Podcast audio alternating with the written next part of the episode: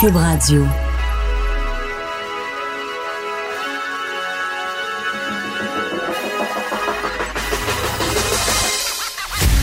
Jonathan Trudeau. Joe, Trudeau et Maude Boutet. Franchement dit. Cube Radio. Hey, bon jeudi! Aujourd'hui, on est le 5 septembre de l'an de grâce 2019. Bienvenue à Cube Radio dans Franchement dit. Mon nom est Jonathan Trudeau en compagnie de, ma, de mon acolyte, Maude Boutet. Salut Maude! Salut, bon matin. Ça va bien? Oui, oui, ça va, ça va. Ouais? Oui, oui. Semaine de 4 jours, tu vas, tu, tu vas la prendre, oui? Vendredi, demain? Oui, je vais survivre jusqu'à demain. Ça va bien aller.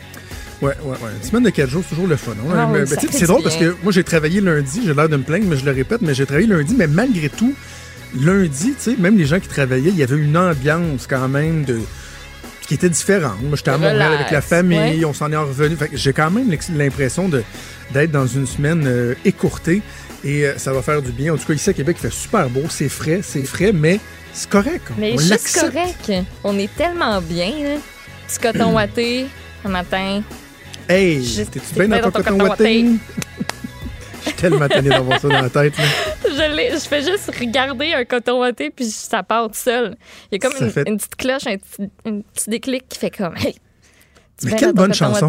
Ben oui. Ah ben, Ah, là. yes! Merci, Fred! j'aurais aimé ça que ça joue quand je suis sortie de la maison ce matin. Ben dans ton coton sais, Le problème avec cette chanson-là, c'est qu'elle est excellente.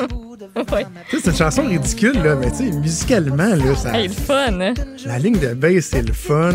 Dans le vidéo, là, la- leur chorégraphie est écœurante. Là. Moi, mes Ouais. enfants essaient d'imiter la chorégraphie. tu devrais entendre ma fille de 4 ans dire comme si c'était mon bon body. Là, là, ce qu'il dit là. Je lui demande comme si c'était mon bon body. J'ai dit, hey, On est-tu Mais dans un. Tu On est en plein dans cette période-là. Fait comme, Exact. on va Oh, pouvoir non, non, l'écouter mais tu te demandes le matin, je pars avec quoi? C'est un coton ouaté? C'est-tu... Du coton ouaté. Et le- message de cette chanson-là est totalement vrai. Tu sais, surtout si tu habites en ville, là, c'est- il y en a qui vont regarder là, dans Bay Window scéné, là, ah, ouais, donnez- lui, y tu ah, ouais, lui, il a un coton, y a- y a-tu l'air bien? Oh, elle, en camisole, elle a peut-être frette, par exemple. Ouais, peut-être, c'est peut-être une journée de coton ouaté. C'est exactement ça. Exactement. Bref, euh, Bleu Jeans Bleu, quel succès pareil. Je pense qu'on a dépassé le, le million de views sur, euh, sur, euh, sur YouTube. Avec Pas une toune, surprise. On est rendu à 1.3. Ouais, ouais, ouais. Hum, par quoi je commence? deux, deux sujets que je vais aborder. Tu sais, je, vais, je vais revenir sur Maxime Bernier, Maude. OK. Mad Max. Mad Max getting madder by the minute. Il a- non, mais il l'a-tu il échappé avec un peu, hein? Ouais, il a fallu qu'il ben, qu'il s'excuse, qu'il revienne sur ce qu'il a dit. Est-ce qu'il s'est excusé, en fait? il a dit que c'était peut-être pas une bonne idée d'avoir euh, parlé de sa condition. C'est En ça. gros, là. Il a pas dit nommément je m'excuse, Non. mais euh, je vais voir, je suis capable de le retrouver assez rapidement. J'aurais pas dû. C'était- c'était- c'était- Euh, Au moins, il a admis que cette partie-là, ça avait pas d'allure. là, Ce que tout le monde euh, euh, veut euh, lui dire, en fait, sur toutes les tribunes. Bon, il dit J'ai reçu plusieurs critiques à la suite d'un tweet où je mentionnais les problèmes de santé mentale de Greta Thunberg qu'elle-même et sa mère ont mis sur la place publique. Tu vois, déjà là, il y a comme un détachement. Là, tu vois, c'est pas moi qui en a parlé, c'est eux autres.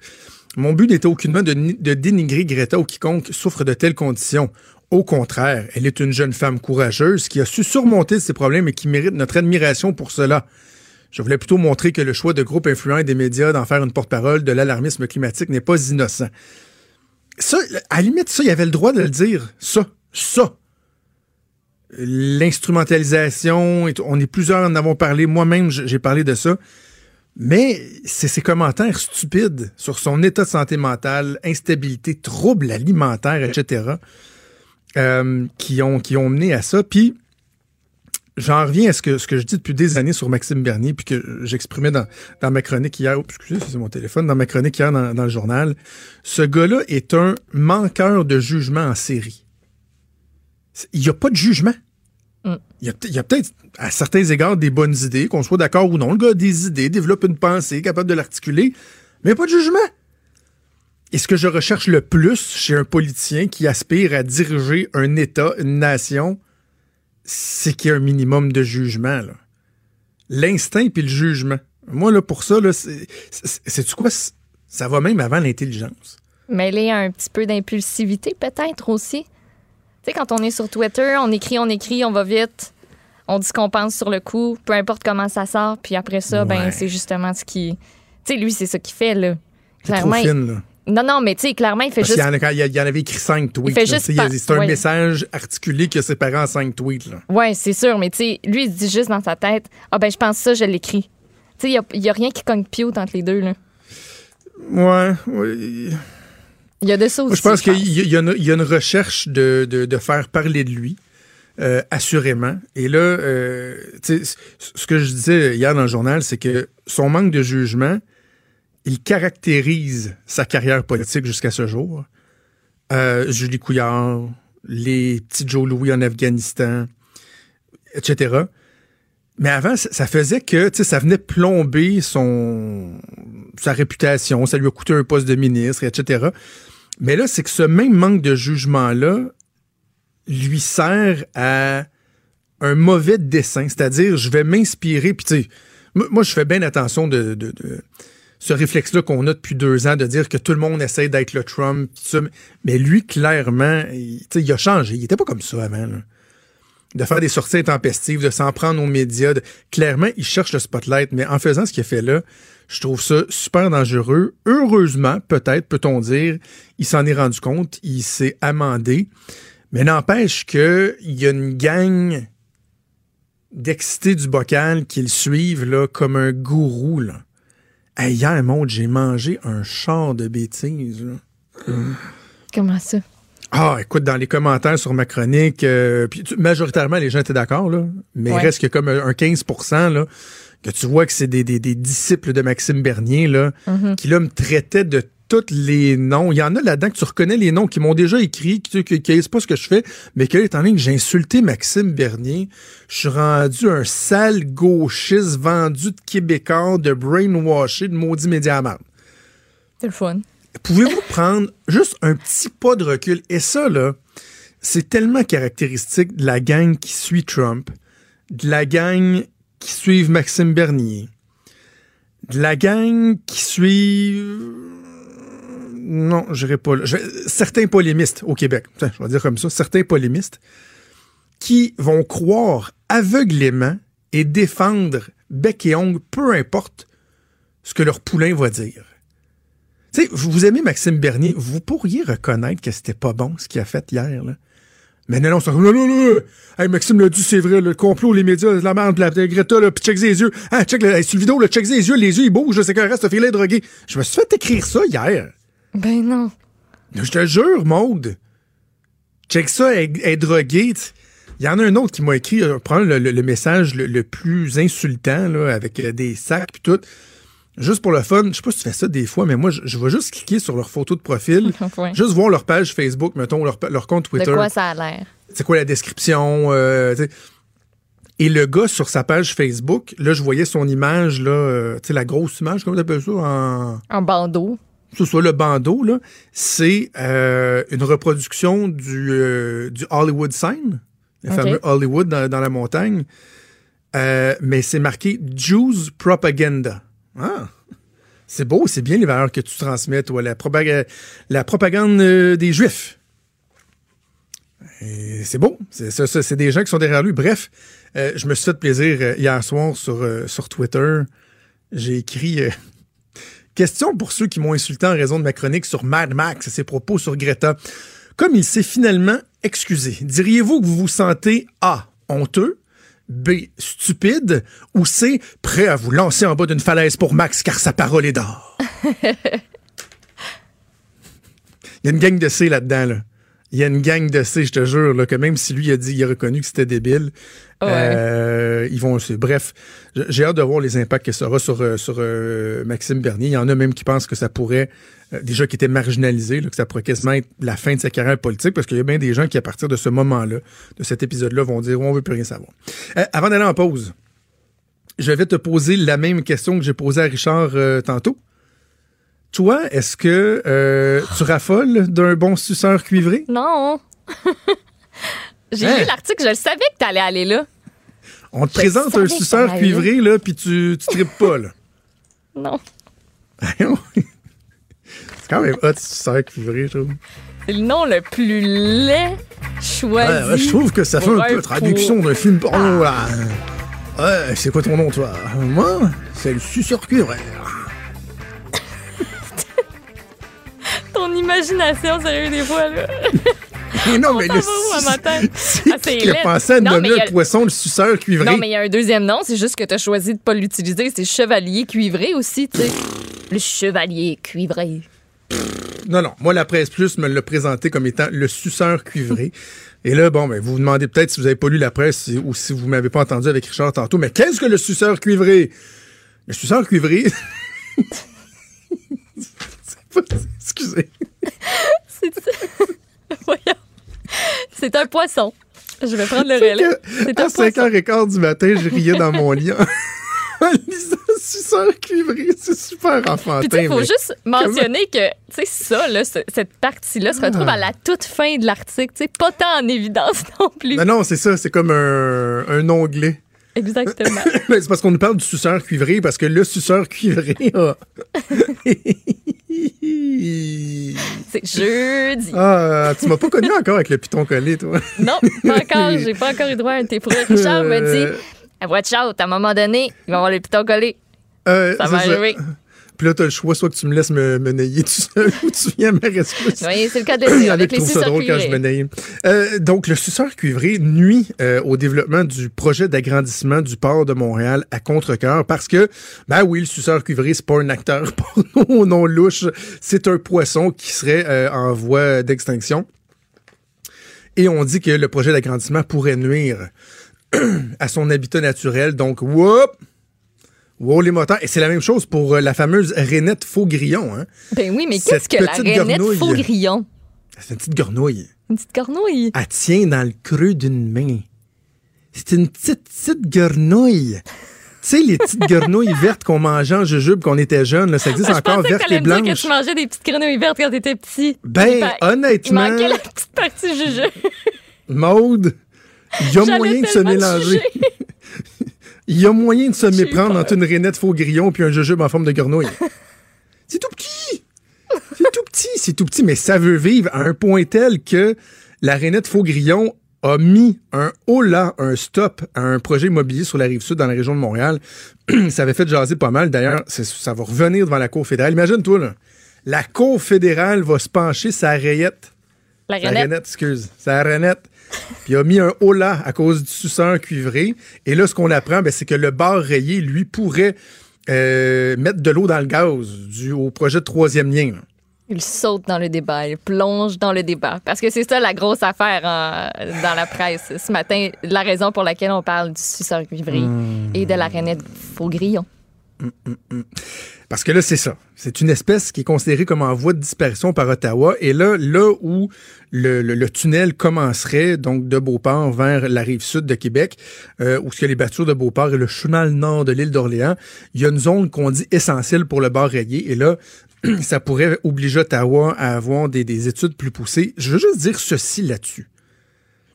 Euh, je donne un exemple. En Gaspésie, dans le coin de pays de ma blonde, dans Baie des Chaleurs, entre autres, il y a un buzz épouvantable depuis quoi 4, 5, 6 ans sur la pêche au bar rayé. Ça a déjà été super ouais. réglementé, ça a été plus libéralisé. Tu vas par exemple au, au Kid New Richmond, là, euh, à longueur de journée, particulièrement le soir, parce que c'est un poisson qui se pêche le soir, tu as des dizaines de pêcheurs qui sont là pour pêcher le bar rayé. Il paraît que c'est super bon. Il y a des expéditions qui se font au bar rayé. Tu as même des petits panneaux qui expliquent le bar rayé vient d'où, sa progression, etc., etc. Ça se pêche comme ça se peut pas. Puis là, on vient me dire que, wow, le troisième lien, là, ça se peut que, hein, faudrait pas que ça se fasse parce que, hein, Ah, c'est bien le gros bar comme rayé à. Beauport. Excuse, je viens de voir des images sur Google. Euh, Non, non, non, n'a Voyons, rien à voir que immense. cuivré, là. ni la rainette faux grillon. Hey, la rainette faux grillon, à côté de ça, euh, c'est rien. Hein? Hein? Mais tabarnouche! Ah Non, c'est gros, là, puis c'est combatif, ça se pêche avec des capoté. giga cannes à pêche et tout. Mon point, c'est qu'en ce moment, là, c'est une activité qui est prisée des, euh, des gens euh, qui font du tourisme, qui font de la villégiature, la pêche au bar ou même des, des, des résidents. Et là, on vient nous dire, non, non, non, non, non, il faut pas toucher à ça. Sais, mais c'est- quand, même là. considéré encore en voie de disparition. Ça a disparu complètement dans les années 60. 40 ans plus tard, on l'a réintroduit, cette espèce-là, puis là, ça, tout va bien. Mais reste que c'est encore considéré comme en voie de disparition. Fait que c'est ça. Ouais, mais il y en a plein. Il y en a plein. Le monde pêche ça à longueur de journée. Ben Bref. là, ça va nous prendre des études, comprends-tu? c'est Pour ça. dire Mais qu'il y en parce a plein, moment donné, là, ça mettons, pas. euh, Maude, le beluga, là, Oui. tu sais, moi, je veux protéger les, les belugas. Je veux qu'on fasse attention à que nos belugas, les le baleines. Mais là, tu sais. Je, je comprends la chaîne alimentaire et tout, mais le suceur cuivré, la rainette faux grillon, puis le bar rayé, là, Tu t'en sacres? ce ne sont Viens pas des me arguments dire que tu. Des débats, des commentaires, des opinions. Ça, c'est franchement dit. Cube Radio. La rentrée scolaire amène beaucoup de questions sur la place publique, des débats. Plusieurs, plusieurs questions euh, intéressantes, certaines même, je dirais, très préoccupantes, Maude, euh, qu'on va aborder avec Égide Droyer, que vous connaissez bien, qui est professeur en adaptation scolaire à la Faculté des sciences de l'éducation à l'Université Laval. Toujours un plaisir de lui parler. Monsieur Royer, bonjour. Bonjour. Alors, euh, quelques sujets abordés avec vous. Premièrement, commençons par ce qui, à mon sens, est, est- est le plus inquiétant en cette rentrée scolaire, c'est le phénomène de pénurie des enseignants. On a l'impression, là, soudainement, que à peu près n'importe qui pourrait devenir enseignant, qu'on va offrir des diplômes à rabais, que dans une boîte de Cracker Jack, vous allez pouvoir vous trouver une licence pour devenir enseignant. Est-ce qu'on a lieu, effectivement, d'être inquiet de cette espèce de nivellement par le bas? Est-ce que- le bas, est-ce qu'il faut craindre pour la qualité de l'enseignement de nos enfants? Si on regarde, on a à peu près quoi? On a à peu près 100 000 postes, ou à peu près 80 000 postes d'enseignants préscolaires primaires, euh, secondaires au Québec. La majorité des postes sont, sont comblés ou sont occupés par des gens qui ont une formation. Pour ceux, j'ai regardé un peu ce qui s'est euh, s'est passé récemment avec l'ouverture faite aux, euh, des techniciens en, en petite enfance Mm. euh, sur la possibilité de devenir enseignant. Il y avait des exigences. Quand on regardait exactement le, le règlement, les exigences sont très élevées. Ça équivaut quasiment à faire un baccalauréat de 120 crédits. Euh, ou 120 unités dans l'espace sur une période de 7 ans. Donc, ça implique quasiment, euh, bon, euh, 15 crédits par année ou 15 unités de, de cours par année. Donc, euh, les exigences, tout au moins sur papier, sont importantes, là, si vous voulez aller du côté enseignement. L'autre élément, c'est que, écoutez, je vais vous donner une boutade. Einstein n'aurait pas pu enseigner la physique présentement dans une école secondaire. Ah Donc, oui. euh, oui. Donc, euh, est-ce que le fait d'avoir un baccalauréat en littérature, le fait d'avoir un baccalauréat en sciences, un baccalauréat en informatique, est-ce que la possibilité pour ces gens-là d'aller chercher une maîtrise qualifiante, là, ce qui existe là, déjà dans un certain nombre d'universités, c'est pas euh, c'est pas diminuer selon moi les exigences ou diminuer la qualité des profs qu'on va la qualité des enseignants qu'on va offrir euh, à nos jeunes, entre autres au secondaire. Donc il y a moyen de faire il y a moyen de, de demeurer exigeant dans le contexte actuel. Mais il y a surtout il y a beaucoup d'autres mesures qu'il faudrait mettre en place là, euh, pour être capable de revaloriser le métier, mais surtout d'aller chercher d'autres personnes. on- on va y arriver dans, dans un instant aux, aux mesures que vous proposez, parce que vous en proposez, puis je trouve que ça, ça fait bien du sens. Mais y- juste une question sur euh, la préparation de notre système d'éducation à ce phénomène-là. Parce que là, bon, on parle de pénurie de main-d'œuvre depuis un an, deux ans de plus en plus au Québec, mais dans le milieu de l'éducation, c'est comme si soudainement, au cours des dernières semaines, on avait eu là, tu sais, comme une vision. Là, Hé!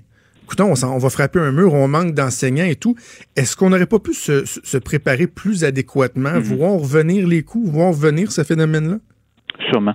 Si gérer, c'est prévoir, là, on a probablement eu un problème de gestion là-dessus. C'est vrai pour l'entretien des écoles, mais c'est vrai aussi, entre autres, pour la question des, euh, de l'enseignement. C'est que vous parliez des, des exigences. euh, un certain nombre de facultés d'éducation étaient, en étaient rendues, j'espère que ça va s'améliorer, en étaient rendues à accepter des candidats avec des, avec des cotes R de 20, 21. Ouais. Euh, je pense que dans le monde des communications, c'est 27-28. Euh, en médecine, c'est c'est 31-32. Dans mon domaine à moi, psychologie, c'est aux environs de 26-27 de code R. Donc, ce que simplement, il y avait déjà une, il y avait déjà une, une forme de baisse là, au niveau des exigences.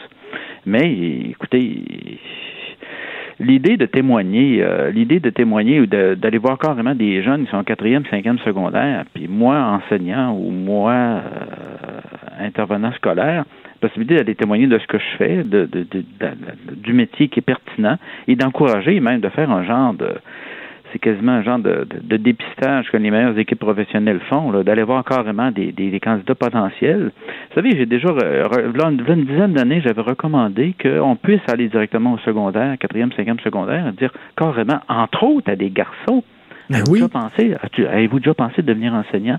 Et moi, homme qui suis enseignant, le dire, et compte tenu que j'ai seulement 11% d'hommes au primaire et à peu près 34-35% d'hommes au secondaire, la possibilité de développer un programme de bourse, en disant que c'est un métier qui est sous-représenté, euh, c'est un métier, une profession sous-représentée, où les hommes sont sous-représentés, et la possibilité d'avoir un, un phénomène d'accompagnement et de bourse. C'est des choses qu'on voit dans d'autres, dans des, certains États américains, dans d'autres provinces, mais surtout dans d'autres pays.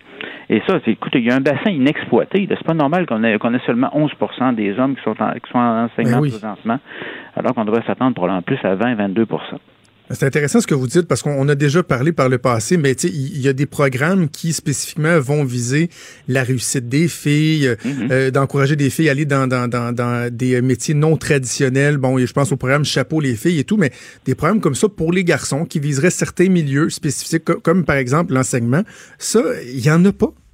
C'est un double standard. C'est un double standard, entre guillemets, sexiste. Euh, écoutez, moi, de, ma profession à moi, on est rendu euh, à peu près 20% d'hommes en psychologie, 80 de filles. Et c'est correct, mais ce que je veux dire, c'était l'inverse. Si C'était 80% de gars, 20% de filles. Il y aurait probablement des programmes, des, des programmes chapeau psychologie des filles ou la même Ben chose oui. en enseignement. Donc, c'est une forme de discrimination inversée et qui est pas politiquement correct de parler de ce type de situation-là, alors qu'on devrait le faire, même devrait même supporter. Et l'autre élément, c'est que, dans- écoutez, euh, dans les années 60, début 70, moi, je me souviens, entre autres, quand je travaillais dans ma commission scolaire dans les années 70, il y avait beaucoup d'enseignants qui avaient, qui avaient uni- uniquement une autorisation provisoire d'enseigner, entre autres en éducation physique et dans d'autres domaines, et qui parlaient les soirs. Et même, il y avait des cours qui s'offraient dans ma commission scolaire pour leur donner euh, l'occasion de compléter leur, crédit d'études universitaires et de finir leur baccalauréat en enseignement. Mais ils étaient engagés sous- euh, avec des sous forme de tolérance ou sous forme d'autorisation provisoire. Et je me souviens que même au niveau, dans certaines professions, on a été recrutés, on appelait ça des logopèdes, des orthophonistes qu'on a été chercher en Belgique. Et non, c'est pas nouveau ça d'aller chercher ou d'avoir à développer. Mais présentement, c'est sûr qu'en termes de on pourrait se comprendre en disant que l'éducation a manqué d'amour là, pendant un bon bout de temps Ouais. là, au Québec. Euh, Et là on, veux vient, qu'on- là, on a la chance d'avoir deux ministres de l'Éducation qui s'en occupent de suite, qui s'en occupent de manière intensive. Donc, euh, c'est sûr Oui. que ça, ça ne peut pas nuire. Oui, Sébastien Prou qui avait mis en Mhm, place mhm. euh, une belle vision des choses. Ça semble vouloir se Un poursuivre. excellent avec- ministre de l'Éducation, M. Prou, et Oui, avec- le seul M. Dans la, est dans la foulée. En tout cas, on peut pas nier, on peut critiquer, mais on peut pas nier qu'on a un ministre là qui, euh, deux ministres de suite qui sont bien en selle et qui se disent que l'éducation doit être aussi importante que la santé. OK, on n'a pas le temps de passer à travers tous vos, vos, euh, vos Mhm. solutions, mais je veux m'attarder à, à quelques-unes d'entre elles, notamment sur le fait d'encourager et d'inciter les enseignants à travailler à temps plein, parce qu'on sait que plusieurs font le choix de travailler à temps partiel, notamment la semaine de quatre jours. Et au printemps, là, il y avait eu dans la région de Québec, euh, il y avait eu là, un tollé soulevé par le fait qu'il y avait une directive dans certaines écoles ou commissions scolaires qui disait là, la semaine de quatre jours, ça se peut, ça se pourra plus. Et là, les profs disaient non, non, mais moi, je vais être obligé de démissionner. La semaine de quatre jours, c'était ma planche de salut, etc. Donc, euh, moi, je, veux bien là, les, les inciter à travailler à temps plein, mais comment on peut y arriver? Bon, il y a deux choses. Quand je dis inciter ou encourager, c'est de donner. le- on peut avoir carrément une forme de support et euh, de souplesse qu'on peut amener. Ça peut être par rapport à l'idée de reprendre du temps, si j'ai de reprendre du temps en, en juin, si j'ai à intervenir plus fréquemment avec des parents le soir, des choses comme ça. Mais un des éléments qui m'apparaît le plus important, c'est que si vous demandez à des enseignants qui enseignent en sport-études, hors-études, dans des écoles publiques à projet particulier, s'ils ont vraiment besoin de travailler uniquement quatre jours semaine, parce que sans ça, ils seront ils vont être obligés de quitter le métier, ils vont vous dire non, non, cinq jours semaine, ça va bien. C'est dans les écoles publiques, publiques, ces écoles publiques, publiques-là, où les écoles privées et les écoles à projet particulier ont écrémé ou tamisé les meilleurs élèves. C'est évident que si vous enseignez en quatre en, je sais pas, en première secondaire, le tiers, le tiers, sinon, on- pas loin de la moitié de vos élèves en première secondaire n'ont pas un niveau de lecture de fin de sixième année et que vous avez peut-être la moitié, peut-être le tiers de votre classe qui a des difficultés d'adaptation et d'apprentissage, probablement quand on vous dit, écoutez, on vous encourage à travailler à temps plein, ils vont dire non. Ça, cet élément-là de, difficulté d'inciter un certain nombre, c'est à peu près 5 à 6% des enseignants au Québec qui euh, travaillent moins que 80% du temps. Mais on va l'observer davantage à cause du fait que notre système scolaire est tellement inéquitable que les meilleurs élèves ont migré vers des écoles publiques à projet particulier ou vers les écoles privées. Et ça, c'est un, problème réel, hein, parce qu'on parle de plus en plus des écoles, des classes dans lesquelles se retrouve un nombre important d'élèves dits à problème ou à besoins particuliers. Et là, on a l'impression que ces classes-là sont un reflet juste de la situation, de, la société. Or, ce que vous dites, c'est que ces données-là sont faussées par les programmes particuliers, l'école privée qui font des sélections et, autres. Quand les, quand les organisations syndicales sortent en disant c'est plus vivable d'être enseignant, et ils nous parlent pas des enseignants qui, enseignent le ski au Mont-Saint-Anne dans un, dans un sport études ou qui font cheerleading études ou qui enseignent à des gens qui, à des gens qui font cheerleading études dans des écoles publiques à projet particulier. Ils parlent des écoles, des, des, enseignants qui travaillent dans des écoles ordinaires, ordinaires et qui ont une proportion d'élèves en difficulté, en difficulté qui n'a pas de bon sens. Écoutez, moi, je le répète, je l'ai dit publiquement en commission parlementaire, je le répète encore, toutes les écoles devraient être obligées de s'occuper de tous les jeunes. On devrait permettre aux écoles privées d'avoir le financement pour les élèves en difficulté, le 2,7 milliards qu'on dépense par année, mais toutes les écoles privées et toutes les écoles à projet particulier devraient avoir une proportion naturelle, environ 15% d'élèves qui ont des besoins particuliers. Là, on rebalancerait les choses. Et moi, j'enlèverais, je diminuerais la subvention publique aux écoles privées qui refusent de le faire et je remettrais en question la, la reconnaissance de projets particuliers pour les écoles publiques qui refusent de le faire aussi. En clair, il faudra, comme le Nouveau-Brunswick et l'Ontario, s'orienter vers des écoles publiques, et dans notre cas, on a un réseau privé important, mais inclusives. C'est pas vrai que moi, parce que je suis un milieu, euh, j'ai certaines difficultés, et en plus, mon milieu familial a un revenu modeste, je peux pas payer le 2000 dollars par année pour faire cheerleading études dans telle école mm. publique. Ça, c'est de la discrimination. On n'a jamais, on n'a jamais les pères du rapport parent, là, puis les pères du système éducatif au Québec, là, ils reviendraient. On en a, a quelques-uns de vivants encore, mais ils reviendraient, puis ils n'en reviendraient pas d'ailleurs.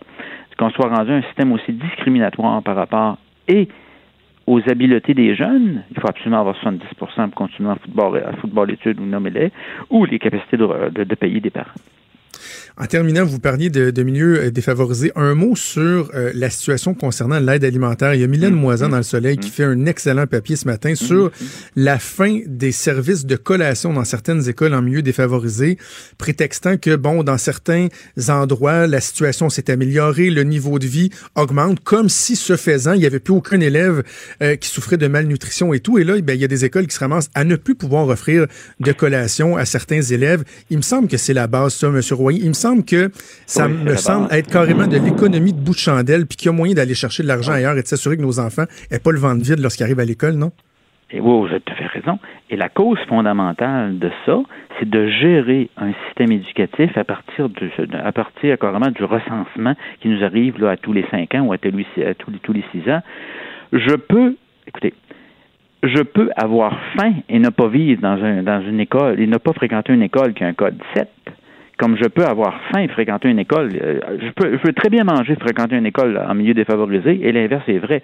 Donc, entre là, que ce soit au niveau de l'alimentation, que ce soit au niveau des services d'aide, que ce soit au niveau des, des grosseurs de classe, de gérer un système éducatif avec des codes, des cotes ou euh, des mesures de, de, défavorisation de 1 à 10 pose énormes problèmes parce que, écoutez, vous avez deux, trois tours à condo qui se bâtissent votre territoire, votre votre indice de défavorisation peut passer, je sais pas moi, de 9 à 6, et on l'a vu à plusieurs endroits au Québec.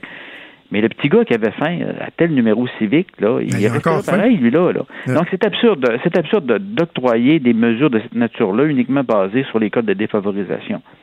Et c'est la même chose pour les élèves en difficulté écoutez, je peux avoir, je peux avoir un trouble du spectre de l'autisme et être dans un milieu favorisé, comme je peux avoir aucune difficulté d'apprentissage, je peux être en milieu défavorisé. Donc, il va falloir véritablement, ça c'est structurel, il va falloir faire un ménage là-dedans. Ça donne des, ça donne des situations qui relèvent de l'absurde. Plusieurs autres sujets qu'on aurait pu discuter, mais on aura absolument, absolument, le, assurément l'occasion de remettre ça. J'ai Royer, merci de nous avoir parlé ce matin. C'est plaisir. Merci Égide Royer, qui est professeur en adaptation scolaire à la Faculté des sciences de l'éducation à l'Université Laval. Le mot avant d'aller en pause, on a une nouvelle de dernière heure? Euh, oui, il y a un procès qui était euh, très suivi. Sofiane Gazi, donc qui était en cours, ce Montréalais qui était accusé d'avoir tué son bébé naissant. Euh, on vient de couper court à son procès. En fait, il a décidé de plaider coupable, donc coupable de meurtre au deuxième degré et de voie de fait grave. Au début de la semaine, on avait même choisi le jury. Hier même, il avait, il avait décidé de plaider non coupable. Donc, tout un revirement de, de situation aujourd'hui dans ce procès-là. Merci, mon bougez pas, on revient dans un instant. Il est franc et nuancé. Jonathan Trudeau. La politique lui coule dans les veines. Vous écoutez Franchement dit. On est à quelques jours, peut-être même quelques heures du déclenchement de la campagne fédérale. On va être en élection. Et Maude, qui de mieux pour faire le tour de certains sujets, que ce soit la position du Bloc québécois, la langue française, tiens, pourquoi pas la pertinence du discours de Maxime Bernier, avec l'ancien chef du Bloc québécois, Gilles Duceppe, qui est en studio à Montréal. Bonjour, Monsieur Duceppe. Bonjour. Euh, je vais commencer par le fameux slogan du Bloc québécois. Le Québec, c'est nous. Ça a fait jaser pas mal ça cette semaine. Je suis de ceux, M. Duceppe, qui ont dit, Hum, il me semble que ça fait un peu prétentieux, ça. Le Québec, c'est nous. Est-ce qu'il y a vraiment, véritablement, euh, euh, le Bloc québécois uniquement qui peut représenter les aspirations, les attentes, les, valeurs des Québécois? Mais, chose certaine, il n'y a que le Bloc québécois qui a toujours repris les consensus unanimes à l'Assemblée nationale. C'est le seul parti dans l'histoire qui a fait ça. En sens-là, le Québec, c'est nous, oui, c'est vrai. Parce que les autres partis se divisaient. Des fois, les conservateurs appuyaient, des fois les libéraux, des fois l'NPD, mais il y en a toujours un qui s'opposait à une mesure unanime de l'Assemblée nationale, que ce soit sous la gouverne de gouvernement péquiste ou libéral, peu importe. Euh, moi, par exemple, j'ai collaboré avec Jean Charest sur la question du déséquilibre fiscal, des ententes à santé. Jean Charest était le premier ministre du Québec et il avait l'appui unanime de la Chambre. Alors, il n'y a que le Bloc qui a fait ça. Alors, faut pas tomber dans le politically correct. Tout le monde a son slogan, doit l'assumer. Le nous est inclusif. Hein? D'ailleurs, le Bloc a, euh, été le parti qui a eu, je pense, le plus de gens venant des communautés culturelles comme députés. Et on, avait publié un, un livre extraordinaire, Québécois, Québécoises, sans exception. Toute personne qui vit au Québec, peu importe ses origines, sa religion, sa couleur, ses idées politiques, est québécois et québécoise. Mais, Monsieur Duceppe, moi, dans, dans le débat entourant le slogan, le- la question de l'identité, la représentation des communautés culturelles, et tout, j'embarque pas là-dedans. Euh, Parce que sincèrement, je, je vous rejoins, le Bloc québécois est capable de, de représenter euh, tous les gens qui forment la société québécoise. Là où j'ai un peu plus de misère, c'est cette espèce de notion-là qu'il y a seulement un élu du Bloc québécois qui peut avoir le Québec à cœur. Je comprends, je vous entends sur le fait que sur certains dossiers particuliers, le Bloc a fait bande à part, mais je trouve des fois c'est un peu réducteur des hommes et des femmes qui font la politique, qui se présentent, que ce soit pour les libéraux, les conservateurs, le Parti vert, le NPD, qui ont quand même le Québec à cœur. Oui, mais eux disent la même chose. C'est nous qui représentons mieux le, le- le Québec. Ils le disent. Ils l'ont peut-être pas dans le slogan, mais ils l'affirment. D'autre part, euh, je me souviens des débats avec Paul Martin en 2006. On était à Vancouver. Il y avait eu deux débats à Vancouver cette année-là, deux à Montréal, parce que l'élection, on arrêtait durant les fêtes. Et Paul Martin me dit, euh, vous autres, le Bloc, vous ne faites que vous opposer tout le temps. Je dis, vous n'êtes pas souvent en chambre, Monsieur Martin. Pourquoi vous me dites ça? Je que 80% du temps, a voté avec vous. Et, et Ah. nous, que ça vienne des libéraux, des conservateurs du NPD, quand c'était bon, c'était bon. Hein? Et euh, on était capable de négocier avec les autres sans renier qui nous étions. Or, en ce sens-là, c'est pas, c'est pas réducteur. C'est dire, voilà ce que l'on pense, nous. Maintenant, prouvez-nous, vous autres, que vous pensez aussi à l'ensemble des positions prises au Québec par l'instance suprême qui est son Assemblée nationale. OK. Le Bloc québécois, euh, si on fait l'état des lieux, évidemment, bon, il y a eu une période euh, très, très sombre, Oui, inquiétante pour les partisans du Bloc euh, sous la gouverne de Martine Ouellette. Là, on sent que ça, ça reprend du pic là, avec euh, Yves-François Blanchet. Oui, tout à fait. Et quand on regarde les sondages attentivement, là, parce qu'on on n'a pas fait euh, la différence entre le vote francophone et anglophone au Québec. Quand vous avez les libéraux à 31% il faut leur enlever à peu près 7 du, euh, du total, parce que chez euh, les allophones et les anglophones, ils font au moins 50% Alors, je leur enlève pas 10, là, parce que c'est 20 euh, les anglophones et allophones.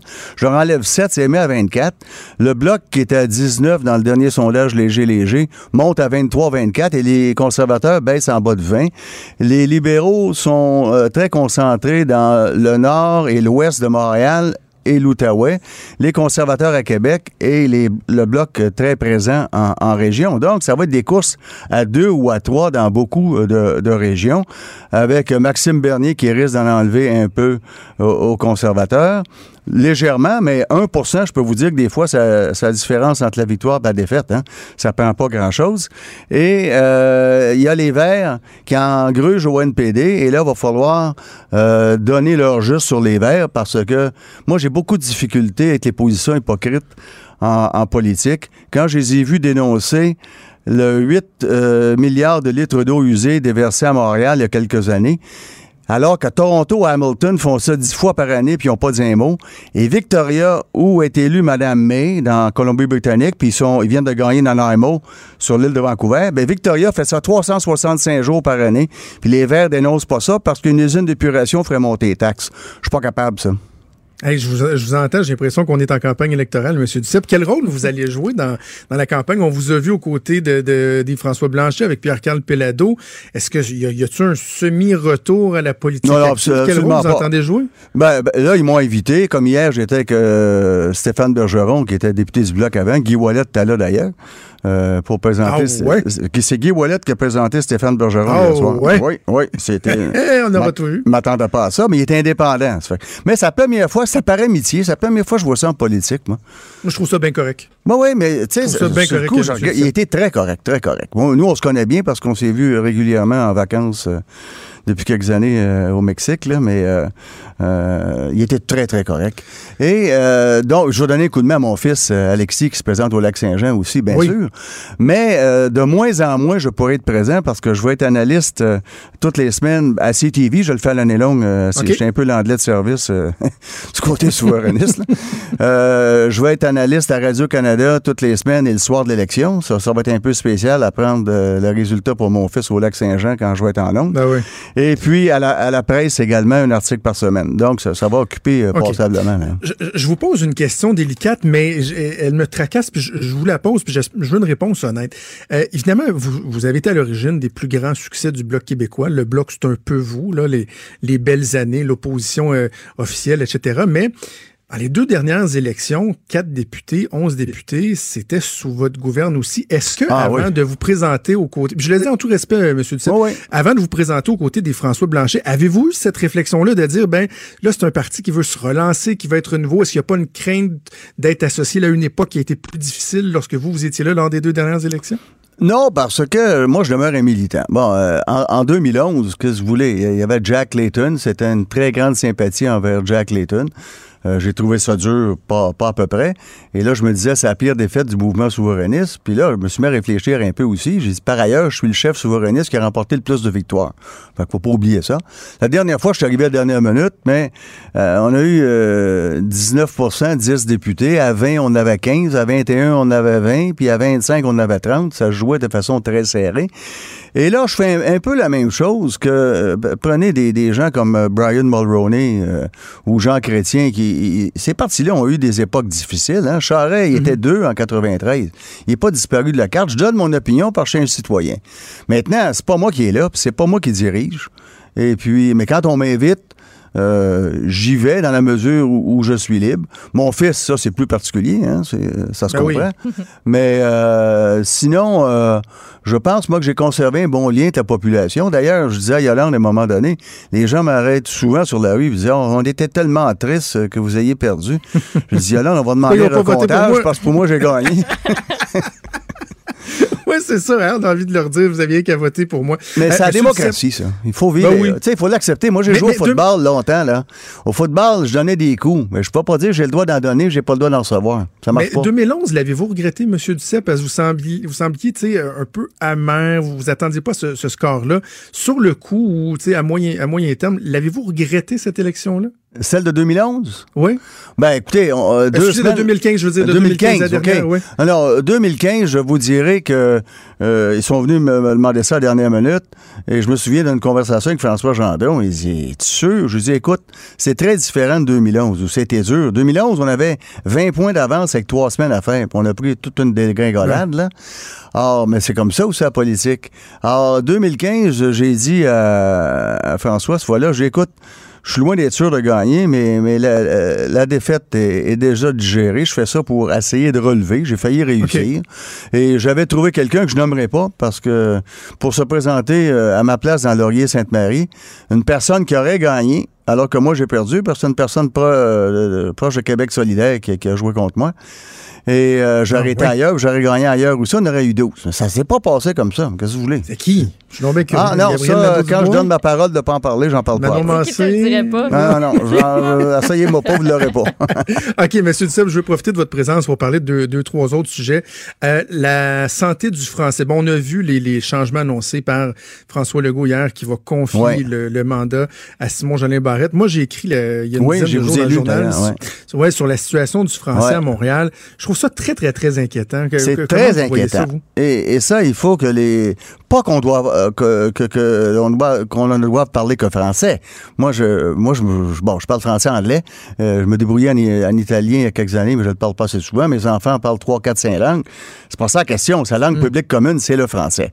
Et quand je regarde la situation ailleurs au Canada, et, et- et- dites-vous bien que la Fédération des francophones et acadiens du Canada ont reconnu que le Bloc était le parti qui défendait le mieux leur dossier, alors qu'on n'avait pas de candidat là, on le faisait pas par électoralisme. Euh, mais force est d'admettre que l'assimilation est fulgurante dans le reste du Canada. C'est 7% par génération en Acadie, 38 en Ontario, 72% dans l'Ouest canadien. Hein? Moi, j'ai vu les francophones à Terre-Neuve, là, commencer à chanter au Canada les, les deux, trois premières lignes, puis après ça, ils ont, ils ont été en anglais parce qu'ils s'en souvenaient pas en français. Euh, si on n'est pas prudent, parce que ceux et celles qui viennent ici, puis je blâme pas du tout les immigrants, là, ils viennent au Canada, ils connaissent pas la situation. Pas pas y blâmer. C'est à nous de réagir. C'est à nous de dire, on n'est pas contre l'anglais, c'est la langue internationale, la, la lingua franca de nos jours, c'est ça là, l'anglais. Là. Il faut, puis Parizeau disait la même chose. Hein. Il faut connaître l'anglais aussi. Hein, parce qu'on a des relations à travers le monde. Ça ne nous empêche pas de parler français ici. Parce que la pire des choses qui arrivent dans le monde, c'est quand une, une langue ou une nation disparaît. On ne veut pas devenir planète Hollywood, puis ni planète Beijing dans 100 ans. Ce qui fait la beauté du monde, c'est la diversité. On n'est pas meilleur que les Canadiens, mais on n'est pas inférieur, on est différent, puis la différence, c'est la beauté du monde. C'est quoi la clé, M. Duceppe? Parce que bon, on parle de réouvrir la loi 101. Moi, j'ai tendance à dire oui, OK, le gouvernement peut faire des choses. En même temps, je pense qu'on doit faire euh, doit faire appel à notre fierté collective, sensibiliser les gens. Moi, bon, réglementation, fierté collective, mais je me dis, allons pas sur le terrain de l'indépendance, qu'il faut se séparer pour sauver le français, parce que j'ai l'impression qu'on aurait de la misère à aller chercher les gens, Non, parce que ce euh, message-là, pour l'instant, résonne pas tant. On peut prendre euh, des, des mesures, mais on n'est pas obligé de dire euh, si on devient pas souverain, on parlera plus français. C'est pas mon point de vue. Euh, Qu'un autre parti doive dire ça. Euh, C'est le mien personnellement. Je pense que ça prend, ça prend tous les moyens pour faire en sorte que le français euh, puisse euh, survivre et se développer et s'épanouir. Cela étant dit, un parti qui n'est pas souverainiste peut prendre des mesures comme dire dorénavant, là, par exemple, on remet les coffees sur pied. Hein? C'est- C'était bon, les coffees, c'est intégrer les gens. On fait en sorte que le français, dans les entreprises à, à juridiction fédérale, je parle pas des ministères, là, je parle des banques, Oui. des télécommunications, des, du transport interprovincial. Les aéroports. Que la loi, euh, les aéroports, que ça soit le français. Euh, on, les, euh, peu à peu, les entreprises de moins de 50 employés le faire. Peu à peu. Aider, donner l'aide nécessaire. Ça, je pense, ce serait des mesures qui seraient tout à fait normales. Et euh, moi, ma, ma, ma conjointe Yolande, qui, qui, qui, qui a mis sur pied la première maternelle quatre ans euh, au, au Québec en, en milieu défavorisé en 2009. Et ma fille qui vit dans le parc extension, si, si vous saviez le nombre de parents grecs qui vont la voir en disant Amélie, écoute, on n'a pas de service de garde en français. Euh, on, on parle grec à la maison. Nos enfants doivent aller en anglais. Et puis, l'année suivante, euh, maternelle 5 ans, ils s'en vont en français. Mais s'il y avait une maternelle 4 ans dans cette région-là, la loi 101 s'applique, elle prendrait le français. Il demande- il le dem- elle le demande, ces familles-là. C'est bon, des mesures 4 ans? qu'on peut prendre actuellement, ça. Les maternelles 4 ans, vous êtes favorable à ça, si je comprends bien? Tout à fait, puis complémentaire. Moi, si j'avais, je vous donne un Oui. exemple, si j'avais un enfant de 3 ans qui est au CPE, puis un de 4 ans, je les laisserais tous les deux au CPE pour faire un seul arrêt. Oui. Si, quand il est rendu à 4 ans, j'ai placé tous les deux en maternelle 4 et 5 ans pour faire un seul arrêt. Ah et oui. en se disant que dans les milieux défavorisés, la fréquentation des CPE, puis il y a 20% des enfants qui vont nulle part, hein. puis il y a 30% seulement en CPE. Puis si vous avez le temps, une bonne fois, je vais vous dire comment on perd 250 millions par année d'Ottawa parce qu'on gère mal la question de la fiscalité de les CPE. J'ai fait l'étude avec Luc Godbout qui travaillait à mon cabinet auparavant. Donc, c'est complémentaire. Et pour les communautés culturelles pour qui l'école a un caractère institutionnel, ce que n'ont pas les services de garde, ils envoient plus facilement leurs enfants à l'école. Mais là, la loi 101 s'applique, ce serait un gros plus qu'ils l'apprennent à 4 ans, pas apprendre trois langues en trois ans. Je, juste un mot sur euh, Pauline Marois. Je, hier, bon, le premier Legault a surpris bien des gens en disant que euh, il n'écartait pas la possibilité de faire appel à Mme Marois pour lui donner un coup de main par rapport à sa vision justement sur la, la, Ouais, la ouais. santé du français. Là, il y a des gens qui disent hein, c'est surprenant. Moi, ma, ma réaction, M. Duceppe, c'est de me dire mais pourquoi au Québec faudrait toujours se passer de l'expertise, euh, de l'expérience de nos anciens premiers ministres? Ben. Sous- on a toujours peur qu'ils jouent à la belle-mère. Écoutez, au je vous donne un, je vous donne un Et exemple. Moi, je veux qu'à l'aide de Mme Marois, ça peut donner un coup Ben de main. là. tout à fait. Euh, Je, je- je vais vous parler de Brian Mulroney quand est venu le temps de préparer le projet de, de- de libre-échange en 86-87. là? À qui a-t-il fait appel, Brian Mulroney? Pour préparer, un mémoire puis ouvrir des pistes? Allez-y. Jacques Parizeau. Ah oui. Ouais. On peut pas dire que c'est un souverainiste modéré, là. Ah oui, parce qu'on avait souligné son apport euh, lors de son décès à M. Parizeau. Ben ces oui. Ben oui. Et Mulroney avait fait appel à, à Parizeau. Puis y a-tu quelqu'un qui va dans le mouvement souverainiste dire Parizeau c'est un traître parce qu'il a collaboré sur un dossier avec Mulroney? Ben voyons Non. donc. Non seulement on devrait encourager ça, mais on devrait davantage le noter quand ça survient pour Mais que moi, les je gens pense soient moins cyniques un peu. là. Je dis qu'on a beaucoup plus de choses en commun que le Canada qu'on a de différences, moi. Tout comme on a beaucoup plus de choses en commun que les Américains, les Britanniques, les Français, mais I'm not a British, neither an American, puis je suis pas un Français non plus, puis je me sens pas Canadien. Mais le 20% de différence, c'est notre différence. Mais le reste, on a bien plus de choses en commun avec ceux et celles qui vivent en démocratie que ceux et celles qui vivent en dictature. Oui, Franchement. mais M. Hey, c'est intéressant ce que vous dites là. Moi, mettons, là, je, je, je prends mon couple. là. Ça fait 16 ans que je suis en couple avec ma, ma, ma blonde, 10 ans qu'on est mariés, deux beaux enfants, on est heureux, mais il y a probablement 20% des trucs, là, euh, 10, 15, 20% des trucs sur lesquels on s'entend pas. Des fois, la répartition des tâches. Et c'est ben, c'est c'est pas un motif pour me séparer. Au contraire, je, je, je table sur le 80% qui nous unit, puis le reste, bon, on va, travailler pour ça s'améliorer. Pourquoi ça s'appliquerait pas à notre relation avec le reste du Canada? Ben, avec le reste du Canada, moi, je veux dire, quand vous c'est pas un motif pour se séparer du Canada, moi, je pense que c'est la meilleure solution en souveraineté, mais on ne changera pas la géographie, là. Hein? On ne changera pas la géographie, on va continuer de travailler avec eux. Je vous donne, euh, euh, j'étais à l'Assemblée de Stéphane Bergeron hier. J'avais fait, il était à Calgary quand j'avais fait un discours devant la Chambre de commerce de Calgary. Il y avait 300-400 personnes.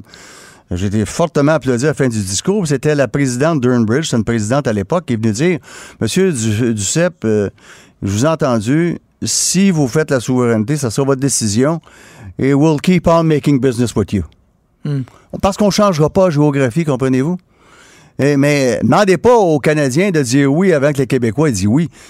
On a le droit de dire ça. Euh, on, on peut s'entendre, je vous donnerai comme exemple, moi, avec notre voisin, sa couleur de, euh, de la clôture, la couleur de peinture de la clôture, mais quand il vient peinturer ta chambre à coucher, là, il commence à avoir un problème. Dites-moi donc, pour. Euh, J'ai glissé un mot sur François Legault. Pauline Marois, justement, disait qu'elle trouvait qu'il faisait pas de mauvaise job. Vous, votre analyse du travail de- du gouvernement Legault? Moi, je pense qu'il fait, je lui ai dit d'ailleurs, un- une bonne job.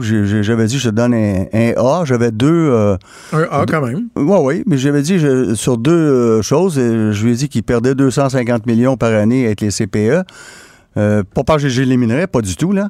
Au contraire, ça leur donnerait 250 millions de plus. On a perdu 5 milliards en 20 ans. J'ai fait, fait cette lutte avec euh, Lucien Bouchard, Bernard Landry et Jean Charest pour récupérer l'argent. Puis il y a une façon de récupérer, mais ça serait, on n'a pas le temps de le dire là. C'est une autre fois, ça vous intéresse. vous je réinviter pour en parler. Absolument. J'en parlerai. Et ça serait 250 millions de plus sur ça.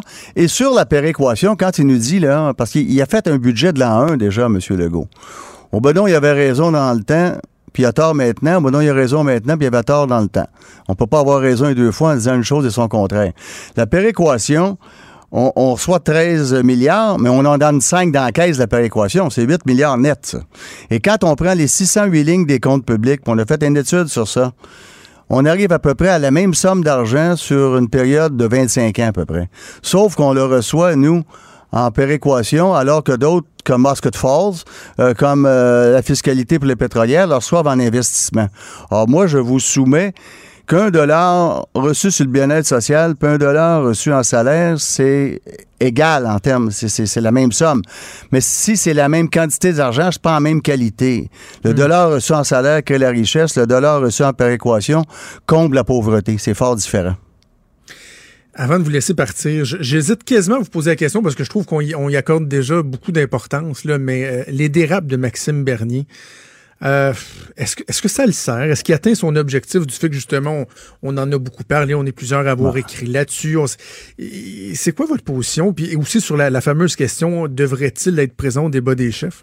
Bon, moi, sur sa présence au débat des chefs, peu importe ses idées, s'il répond aux critères, il devrait être présent. S'il répond pas, il n'est pas Mais présent. Est-ce qu'il y répond? Parce que là, Je il y a pense le pas qu'il réponde. j'y ben, pense c'est pas, ça, je pense moi non Bon, plus. là. il il y a- il y a- oui, il y a un élu, mais c'était pas sous cette Bah, bannière-là. C'est ça. Euh, D'autre part, il n'y en est pas à ses premières dérapes. Je me souviens d'une question en chambre. Moi, il y avait un gros problème en Haïti. Euh, je me lève, il était ministre des Affaires étrangères. Je lui ai dit, euh, Monsieur Bernier, il y a tel problème. Pas Monsieur Bernier, mais Monsieur euh, ministre. je demande, Monsieur le Président, je demande au ministre des Affaires étrangères parce qu'on peut pas les nommer par leur nom. Mhm. Euh, J'ai dit, euh, en Haïti, puis j'y pose la question. Il se relève, puis il dit... euh, je vais répondre au chef du bloc que je vais en parler au président Aristide. Je me suis relevé, je je voulais informer le ministre, Monsieur le Président, que le président Aristide n'est plus là depuis deux ans. Mais non, mais non. T'as plus là depuis deux sérieux. ans. Mais, T'es ministre des Affaires étrangères, il y a toujours bien un problème dans la demeure, comme dit l'autre. Il a-tu dit, je vais aller leur porter des Joe Louis pour me euh, racheter? Ah non, mais ça, c'est. J'avais dit une fois, euh, on, on rencontrait une délégation de son comté qui, qui visitait le Parlement. Il était venu me voir pour que j'ai salut, ça me faisait plaisir. Puis là, il m'avait dit Vous avez siégé avec votre père, avec mon père? Je dis Oui. Savez-vous pourquoi votre père a fait une longue carrière? Il dit Non, dites-le moi. Je dis Il parlait pas souvent. On est mal parti de ce côté-là. Bref, est-ce qu'on y accorde trop d'attention? On n'accorde jamais trop d'attention à des gens qui font des dérives insipides comme il l'a fait avec la jeune, euh, jeune Ouais, fille. ouais. Je suis pas nécessairement d'accord, moi, avec euh, ce, ce voyage en voilier parce qu'il faut revenir en avion aller-retour. Puis Non, mais tout on est dans peut la façon de critiquer faire. ça, ça. mais les, ce genre de critique complètement stupide ou, ou- ou- nier, nier qu'il y a une crise climatique, là, franchement, il y en a une, là. il faut s'y attaquer. Est-ce qu'il faut faire n'importe quoi? Est-ce qu'on pense qu'on va éliminer le pétrole du jour au lendemain? Ben non, ben non. Et vous savez, quand vous demandez à des environnementalistes, donnez-moi un bon exemple d'un pays respectueux de l'environnement, au moins une fois sur cinq, ils vous disent la Norvège, c'est le troisième Ben oui. producteur de pétrole au monde. Ben que, oui, mais ils ont le bon. fonds souverain, eux Mais- autres, ils préparent la transition. Ben, c'est ça, ils préparent la transition. Donc, moi, entre devenir là, complètement euh, anxieux, démesuré, fou, bon, ben, je n'embarque pas dans ça, mais nier, ça n'a pas de sens. Et- et d'ailleurs, c'était la position du Bloc dans le temps, et Hubert Reeves, qui s'y connaît un peu la matière, avait dit qu'on avait la meilleure plateforme environnementale. Parce que euh, on part après en fou, mais on n'y est pas non plus comme Bernier le fait, ça n'a pas de sens. on- malheureusement, on n'a plus de temps, mais j'ai l'impression que le discours de M. Blanchot n'a pas autant de nuances euh, que vous là, sur la transition, sur le- le- l'équilibre, mais bref, on aura peut-être l'occasion d'y revenir. Gilles Duceppe, ça a été un immense plaisir de vous parler, puis je vous réinviterai pour euh, que vous me racontiez là, le 250 millions qu'on perd. D'accord.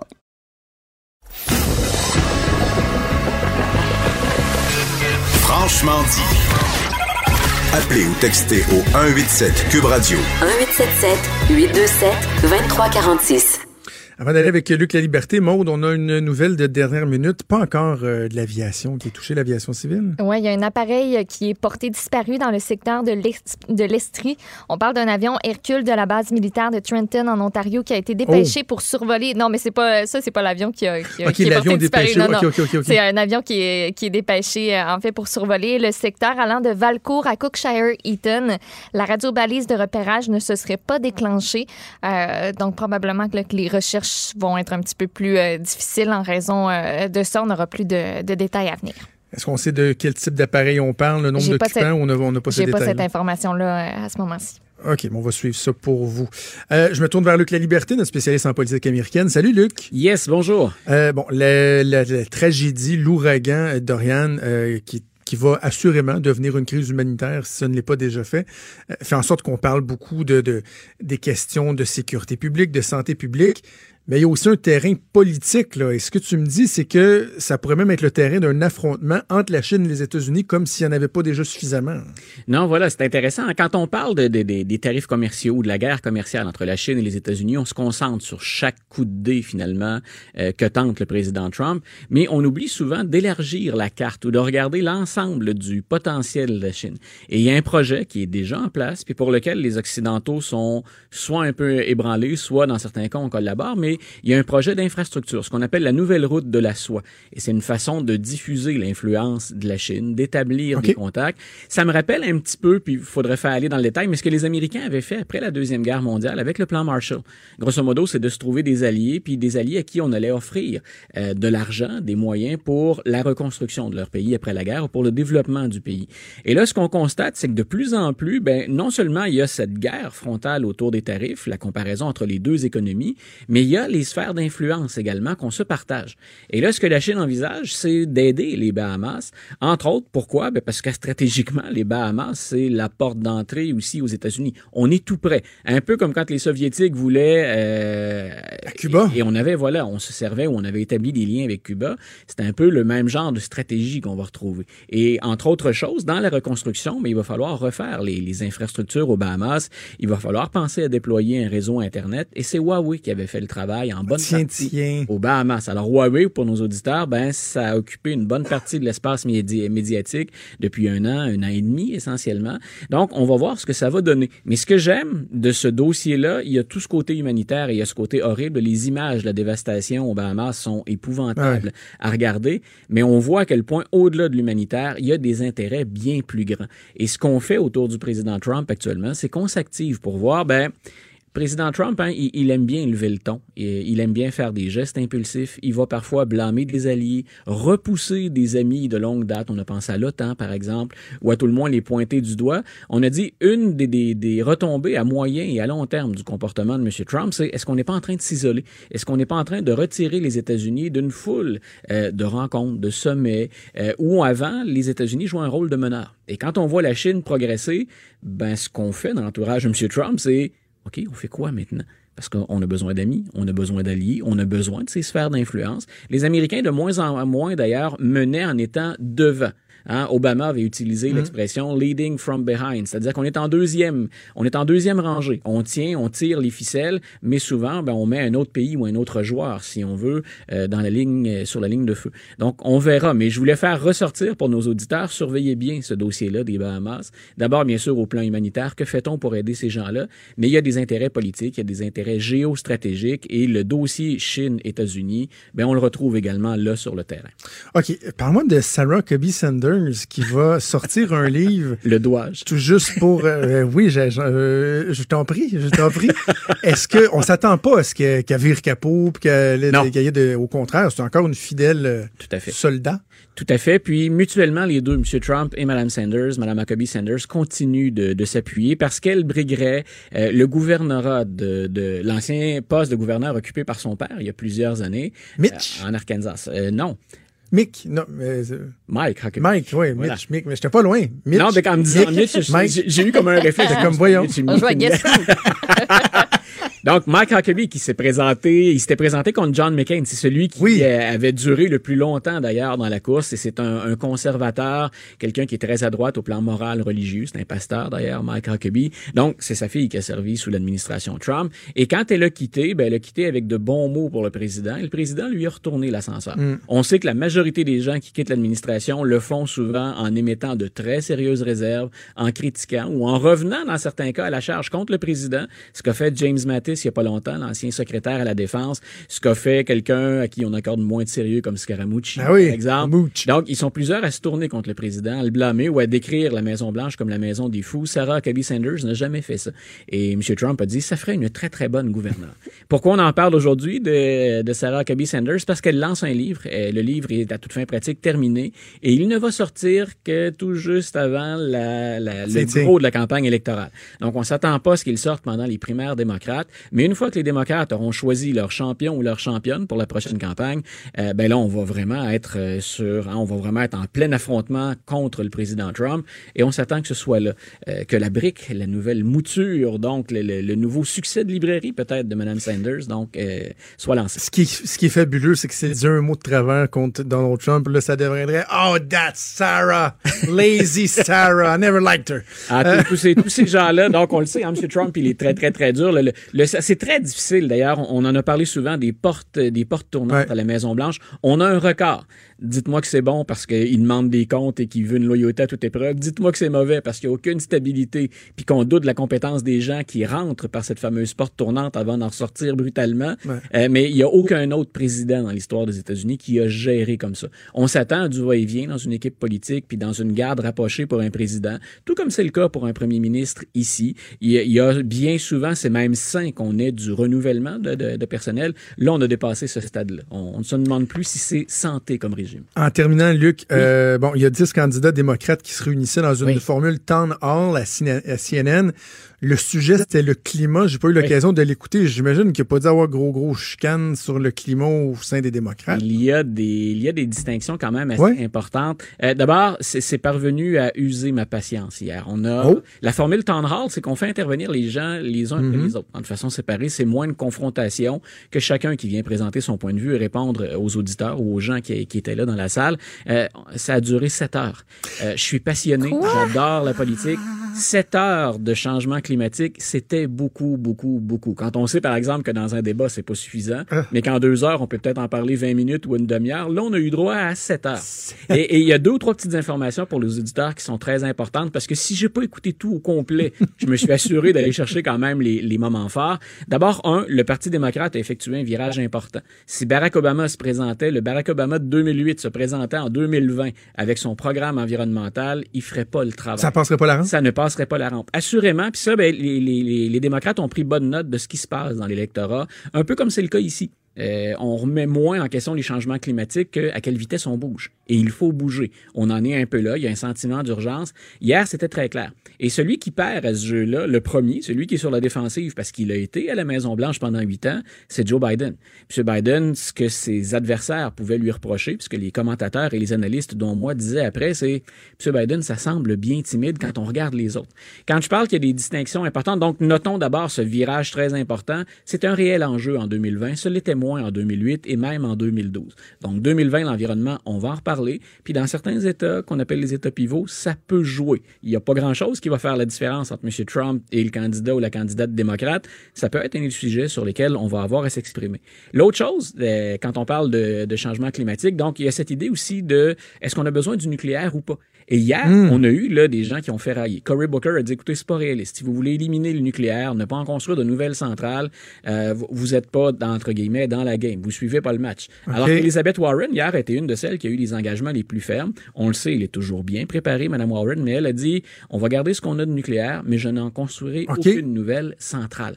Donc on Si est on parlait d'hydroélectricité, à ta on, connaissance? est- on en a parlé aussi Ouais. un petit peu. Bien sûr, c'est une avenue, pensons euh, aux ententes que nous, à la Ben oui, avec le Massachusetts, avec New York qu'on avec veut York, avoir. voilà, le dernier gros contrat, la dernière grosse entente, ça a été avec, euh, avec New York. Mais bien sûr, ça se prête pas à tous les États. Avec New York, il y a des liens avec nous qui sont plus faciles à, à Mm. établir au, au plan du, du terrain, mais au plan aussi des, des, des affinités, des systèmes qui sont déjà en place. Donc, ça va être intéressant. Euh, mais notez ça au passage. Un, c'est un enjeu maintenant en 2020. On- il y a le sentiment d'urgence qu'on fait ressortir un peu partout dans le monde occidental. On voit ça aux États-Unis aussi. Et il y a des distinctions entre les démocrates. Le plus frileux, semble-t-il, M. Biden. Donc, encore une fois, dans les prochains débats ouverts qu'on aura, le prochain, c'est la semaine prochaine, le 12 septembre, tendez-vous à ce que M. Biden soit une fois de plus chauffé sérieusement par les trois ou quatre autres candidats principaux. On aura l'occasion de suivre ça ensemble, Oui. Luc La Liberté. Merci. Une bonne journée. Salut. Il est franc et nuancé. Jonathan Trudeau. La politique lui coule dans les veines. Vous écoutez Franchement dit. On va faire le tour de l'actualité avec Maude. Euh, Peut-être nous rappeler, Maude, la nouvelle de dernière heure, euh, un avion qui est euh, porté disparu en Estrie. Oui, on a un petit peu plus de détails. Il y a une équipe de recherche et de sauvetage de l'aviation royale canadienne qui euh, viennent tout juste d'émettre un communiqué. Ils sont à la recherche d'un Cessna 172. L'avion a quitté l'aéroport de Sherbrooke pour se rendre à l'aéroport de Mirabel dans la nuit de mercredi. Euh, donc, dans, dans la dernière nuit, en fait, l'avion a quitté Mirabel pour se diriger à Sherbrooke, puis a disparu du radar à environ 37 km au nord-ouest de Sherbrooke. Euh, donc, tôt en matinée, on a lancé les opérations euh, de recherche. Euh, donc, euh, voilà pour, euh, pour ceci, mais pas, toujours pas d'indication concernant est-ce qu'il y avait d'autres personnes à bord que le pilote? Ça, c'est pas quelque chose qu'on confirme. On comprend que ça fait plusieurs heures déjà que, que l'événement se serait produit. Là. C'est pas dans, dans les dernières minutes, donc est-ce que ça peut Ouais, compliquer les exactement. recherches? Donc là, il y a, un, il y a les ressources, oui, de l'aviation royale canadienne, une équipe de sauvetage et recherche aérien du Québec aussi qui, qui est mêlée à tout ça, puis un hélicoptère de la Sûreté du Québec qui participe donc aux recherches. Toujours euh, en Estrie, euh, Maude, il y a à Granby le père de la fillette martyre de 7 ans qui va être de retour en cours. Lui, tente euh, encore une fois de recouvrir euh, sa liberté. Oui, exactement. Euh, la requête euh, devait être plaidée le 27 août dernier, mais ça a dû être reporté, donc reporté à aujourd'hui. Euh, en révision de cautionnement, ce sera débattu en cour supérieure au palais de justice de Granby. Son avocat qui s'appuie sur une nouvelle preuve au dossier, de nouvelles conditions qui pourraient être imposées à son client et des erreurs de droit qu'aurait commises le juge de la Cour du Québec, Serge Champoux, dans sa décision du 10 juin dernier. Donc, tout ça euh, va être mis de l'avant là, pour obtenir euh, la liberté euh, de cet homme de 30 ans qui fait face à des accusations de négligence criminelle causant la mort, séquestration, abandon d'enfant et de ne pas lui avoir fourni les choses essentielles à la vie. On rappelle que la belle-mère de la victime, conjointe de l'accusé, est accusée de meurtre non prémédité, de séquestration et de voie de faits graves. Le dossier, euh, dans son cas, qui a été remis au 28 octobre prochain. Elle, elle demeure détenue là, en attendant tout ça, la femme de 36 ans.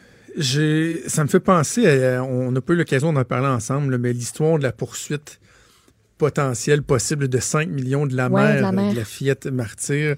Euh, entrevue très intéressante que le collègue Benoît a faite avec l'avocat de la mère, maître Valérie Assouline. Je, je sais pas toi, Maude, mais j'éprouve un immense malaise. Ben, je pense qu'on n'est pas les seuls non plus à avoir ce, ce malaise-là. Est-ce que c'est le montant? Est-ce que. Moi, c'est, on dirait que c'est la symbolique du montant qui me rend un petit peu mal à l'aise.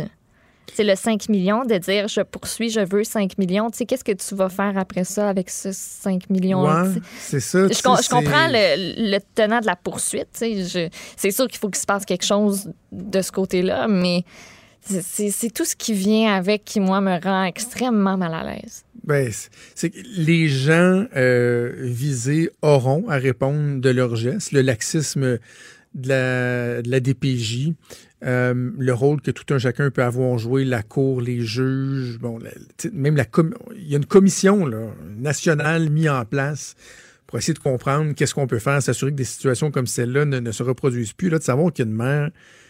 Puis, la mère n'est pas à blâmer directement dans le décès de sa fille, on s'entend, là. Elle n'a pas choisi ça, mais il reste que quand on regarde le profil, quand on regarde la chronologie, quand on regarde les raisons qui font en sorte qu'elle-même n'avait pas la garde de sa fille parce que, tu sais, elle, se- elle se donnait des coups de poing dans le ventre quand elle était enceinte, puis qu'elle disait qu'elle voulait pas cet enfant-là, puis je, je sais pas, moi, j'ai un énorme malaise. Je, Il y a je dis pas que son l'historique unique but- familial, en fait, c'est ça. Ouais. Tu sais, je dis pas que son unique but, c'est de faire un coup d'argent.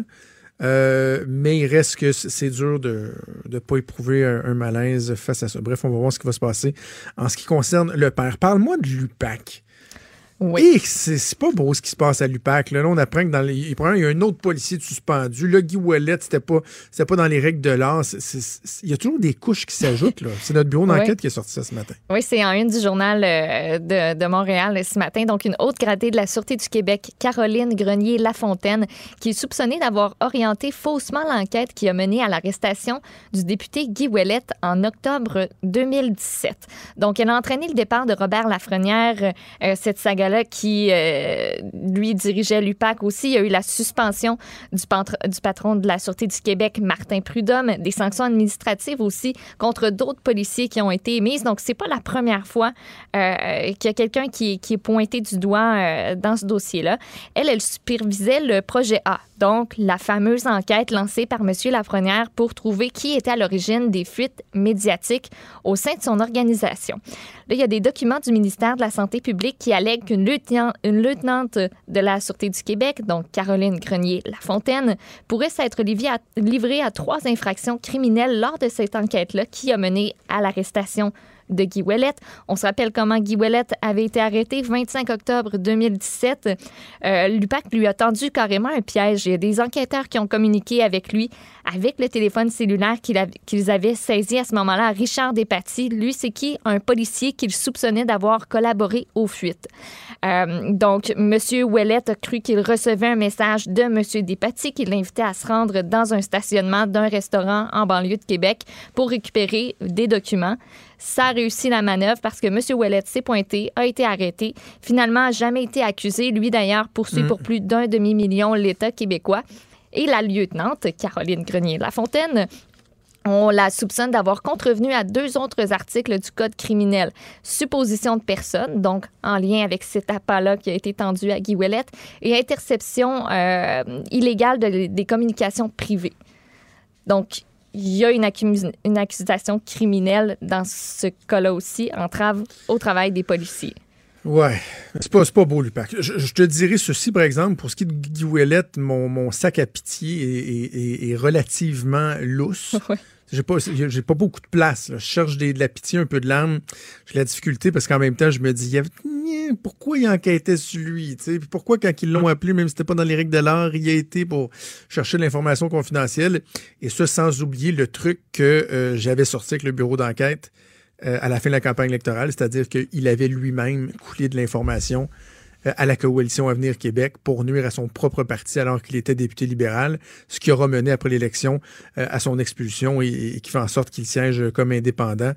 Mais ça excuse pas quand même, même si j'ai des doutes sur lui, ça excuse pas la conduite de la Sûreté du Québec, de l'UPAC, euh, qui fait en sorte que plus ça va, plus les semaines avancent. On l'a vu la semaine dernière avec l'enquête sur Nathalie Normando, les, les accusations qui sont abandonnées, etc. Euh, Martin Prudhomme, suspendu depuis six mois, Robert Lafrenière, ça, ça arrête pas de s'accumuler. On a très peu de réponses. Ce qu'on sait par contre, c'est que euh, notre confiance tend à, diminuer grandement. Avant, avant de te quitter, Maude, euh, Dorian, on est rendu, c'est redevenu un, ouragan de catégorie 2 après être passé à 3. Là, on parle en ce moment de 175 km/h. Ouais, c'est revenu à 2. Ça se situe à 80 km de Charleston, en Caroline du Sud. Mais plus près de chez nous, aux îles de la Madeleine, il y a des craintes qui semblent être de plus en plus euh, fondées, réelles concernant euh, la fin de semaine à venir et, la fin de Dorian, qui sans nécessairement un ouragan, pourrait frapper de plein fouet les îles de la Madeleine. Oui, exactement. Ça va frapper en quelques endroits au Canada, île du Prince-Édouard, Nouveau-Brunswick, Terre-Neuve et Labrador, mais justement aussi au Québec, entre autres aux îles de la Madeleine. Et on s'inquiète surtout d'être de nouveau coupé du monde si jamais ben les câbles sous-marins tiennent pas le coup. On se rappelle que ben ça a pas tenu le coup justement quand ça a brassé lors d'une pas pire tempête le 29 novembre dernier. Euh, il y a deux câbles sous-marins de fibre optique qui relient euh, les îles de la Madeleine au monde extérieur, en fait, mhm. c'est pas mal ça. Euh, le réseau de télécommunications des îles dépend de ces câbles-là. Aéroport, hôpital, téléphone, banque, Internet, Némite, ils en ont besoin de ça. Euh, et on espère ne pas revivre le même scénario qui s'était produit en novembre euh, dernier parce que là, les câbles, le maire dit qu'ils sont désuets, devaient être changés par le gouvernement, ce qui n'a toujours pas été fait. Et euh, ce qu'on ce qu'on parle là, en fait, pour ce qu'on attend comme météo, des vents jusqu'à 120 km/h, 50 à 100 mm de pluie, ça va les toucher en soirée samedi et on pourrait y goûter pendant 18 à 24 heures de leur côté, selon, selon les dires de Météo Média. OK. La ministre Geneviève Guilbeault, qui s'était pourtant engagée à procéder très, très, très rapidement pour le remplacement des, des câbles désuets, évidemment, on espère que, euh, que la situation ne, ne, ne, va pas se répéter. Euh, on va penser euh, aux gens des îles de la Madeleine et on va suivre ça de très près. Merci. Maude. Vous écoutez Franchement dit avec Jonathan Trudeau et Maude Boutet.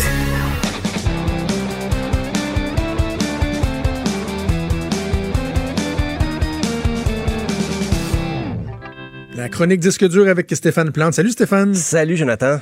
Tu as des nouveautés à nous présenter euh, aujourd'hui. On va commencer par Lana Del Rey qui sort euh, du nouveau stock. Et oui, ben nouveau, faut dire que le, le premier extrait est sorti déjà il y a un an, le 12 septembre 2018. C'était Mariner's Apartment Complex. C'est- sur l'album Norman fucking Rockwell. C'est vraiment ça le titre. Euh, aux États-Unis, il y a des endroits qu'on préfère l'appeler NFR. On comprendra pourquoi les, les moins de 21 ans un ne peuvent petit pas. fucking, là. un petit fucking. Euh, pour l'histoire, Norman Rockwell est un peintre américain du 20e siècle qui, semble-t-il, a impressionné beaucoup Lana Del Rey. Euh, Oui. on va écouter justement, on va peut-être se rafraîchir la mémoire avec euh, le premier extrait de l'album Mariner's Apartment Complex.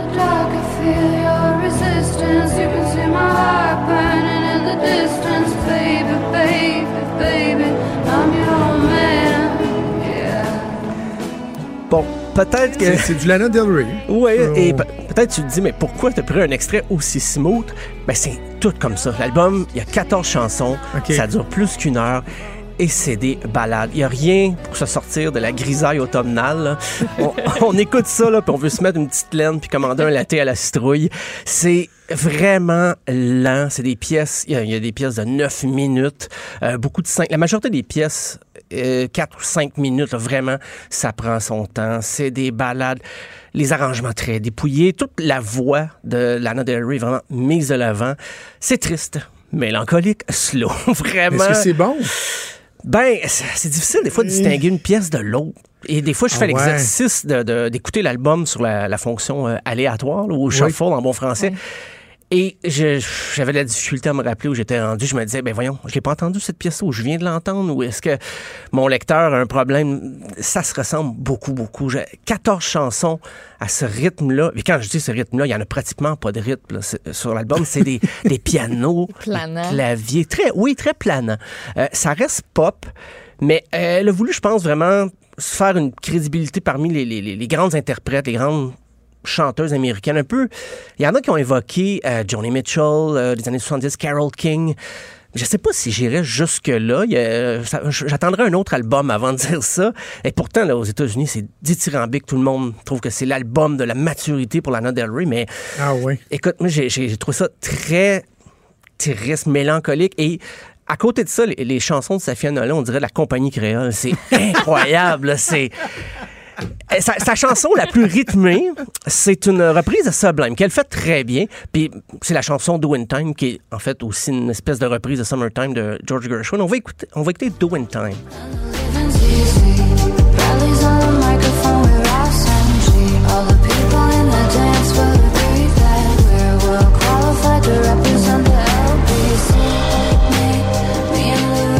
Ouais, ça, ça, ça- je vois ça dans un hall d'hôtel ou dans Ouais. un café, là, mettons, en, en Ça, background. c'est- C'est la plus rythmée vraiment là, le- de l'album. Euh, C'était un beau défi, un beau défi euh, d'écoute encore pour moi cette semaine. Je m'en impose un par semaine.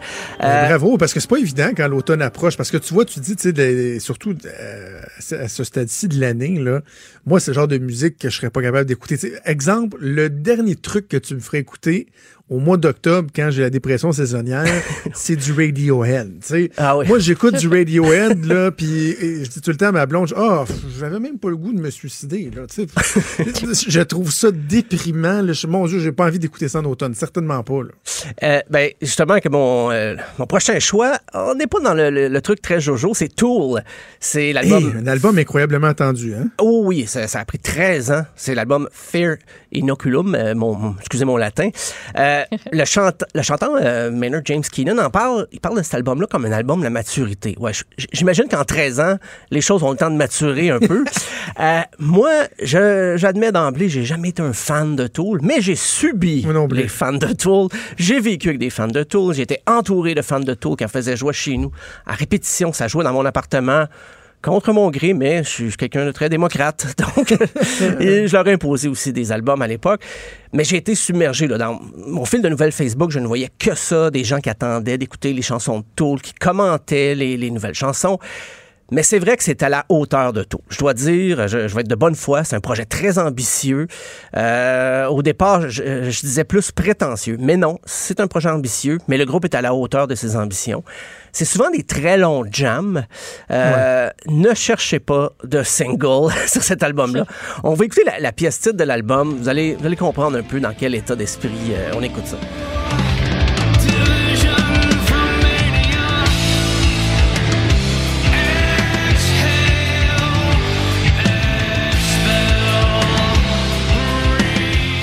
Tu vois, moi, ça, je- ça, je trouve ça très bon.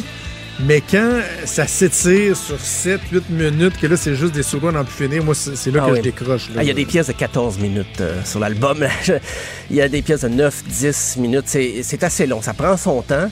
Euh, pour ceux qui s'ennuient un peu du progressif, euh, c'est peut-être le groupe actuel le plus proche là, de, de- de l'esprit de, la musique progressive, mais c'est pas, ça sonne pas nécessairement comme du vieux Genesis ou Gentle Giant. C'est, c'est plus, ça reste un peu plus métal, mais pas tant que ça. il n'y a pas autant d'agressivité que dans les vieilles euh, chansons de Tool.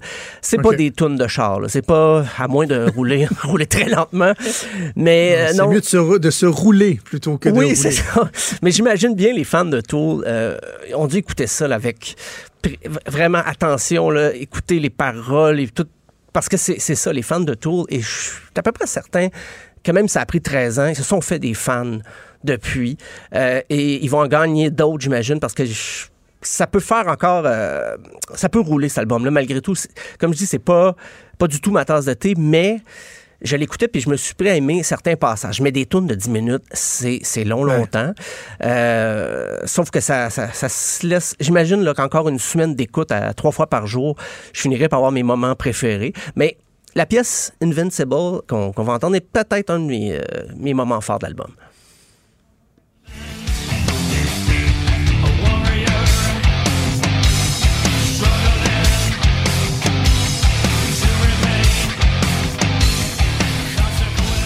Dis moins agressif, mais on, on sent quand même une, une- une certaine dose. Oui, oui, oui, oui. là. Je suis allé chercher peut-être le petit passage le plus bien, euh, agressif. Ouais, puis c'est des très bons musiciens. Là. Euh, oui, c'est un jam, mais c'est pas pas un reproche. Quand je dis qu'ils ont jamais ensemble, ils ont composé la musique à quatre. euh, ça paraît, la complicité était là dès le moment de la création. Et c'est, ils ont gardé cette spontanéité-là, je pense même à l'enregistrement. Euh, et pour terminer, là, je change du On tout s'en au va tout. ailleurs, là. Oh que oui, c'est Broche à foin, un projet euh, country bluegrass. Tout le monde chante là-dedans, c'est le gros party. L'album s'appelle À côté de la traque. Là, là, là, on se prend pas au sérieux. Là, c'est, on change du tout au tout. L'esprit de Lana Del Rey, de Tool, on est vraiment ailleurs. Euh, c'est un album qui, qui les paroles là, c'est on s'amuse là, il est question de party, d'alcool, euh, des petites allusions coquines, des fois on parle de libido et tout ça. On va écouter une pièce où le groupe a l'air de se présenter, ça s'appelle On est des cowboys.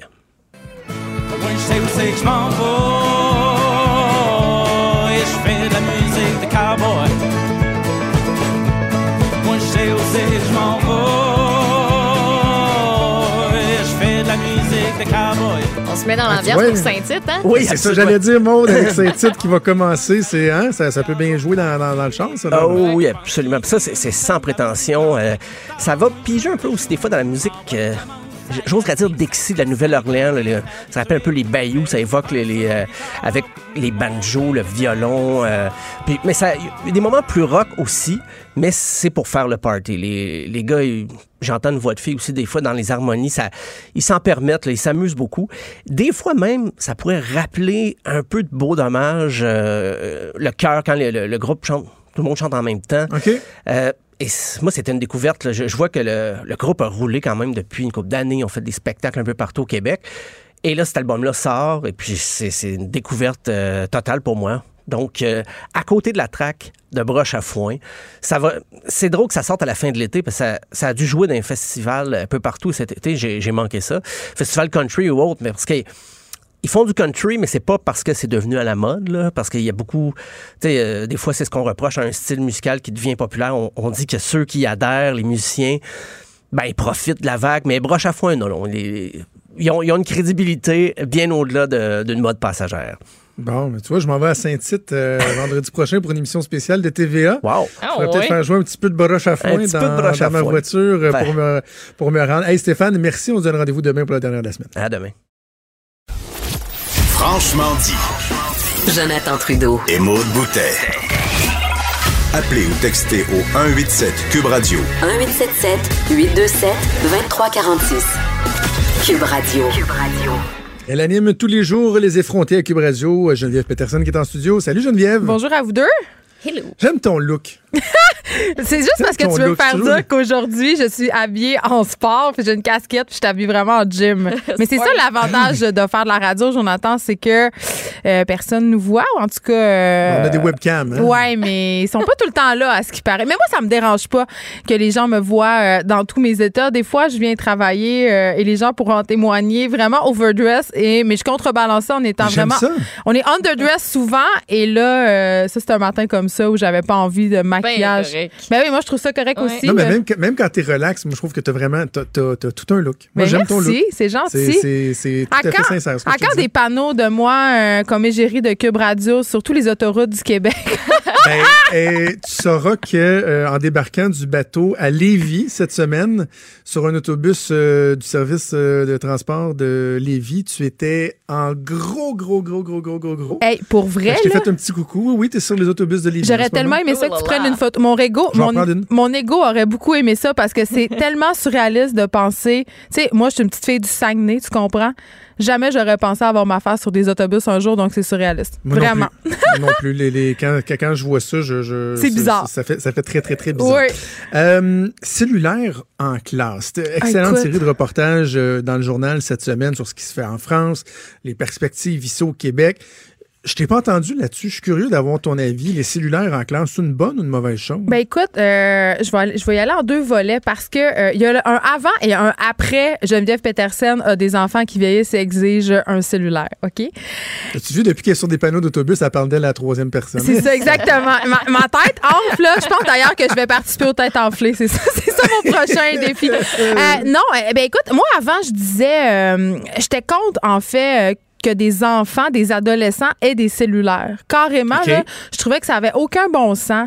Euh, je trouvais que euh, il y avait pas besoin de ça, qu'on sent, que c'était un peu une dérive, tu sais, si on veut. Je- je- vraiment, j'avais cette pensée-là. Ça, c'est comme Jonathan et Maude, les personnes qui disent avant d'avoir des enfants que leur vie changera pas. c'est vraiment la même chose, OK? Parce Ah que moi, ça va être pareil, pareil, pareil. ah, ben oui, je vais aller à des spectacles, je vais mettre des coquets. Ben oui, ta gueule. Ah, OK. Bon. Mon Revenons au appétit cellulaire. sexuel ne descendra jamais. Ah, mais moi, ça, tu vois, en tout cas, c'est un autre sujet. Mais, euh, tu vois, bon, le cellulaire. Ma fille, euh, à un moment donné, commence à avoir 12-13 ans et tout ça. Ses amis commencent à avoir des téléphones. Moi, je suis tout le temps sur mon téléphone. Euh, je- à un moment donné, c'est le temps que j'upgrade mon cellulaire et je me dis, ben pourquoi pas, parce qu'elle me le demandait depuis longtemps. Pourquoi je lui donne pas mon vieux iPhone 7?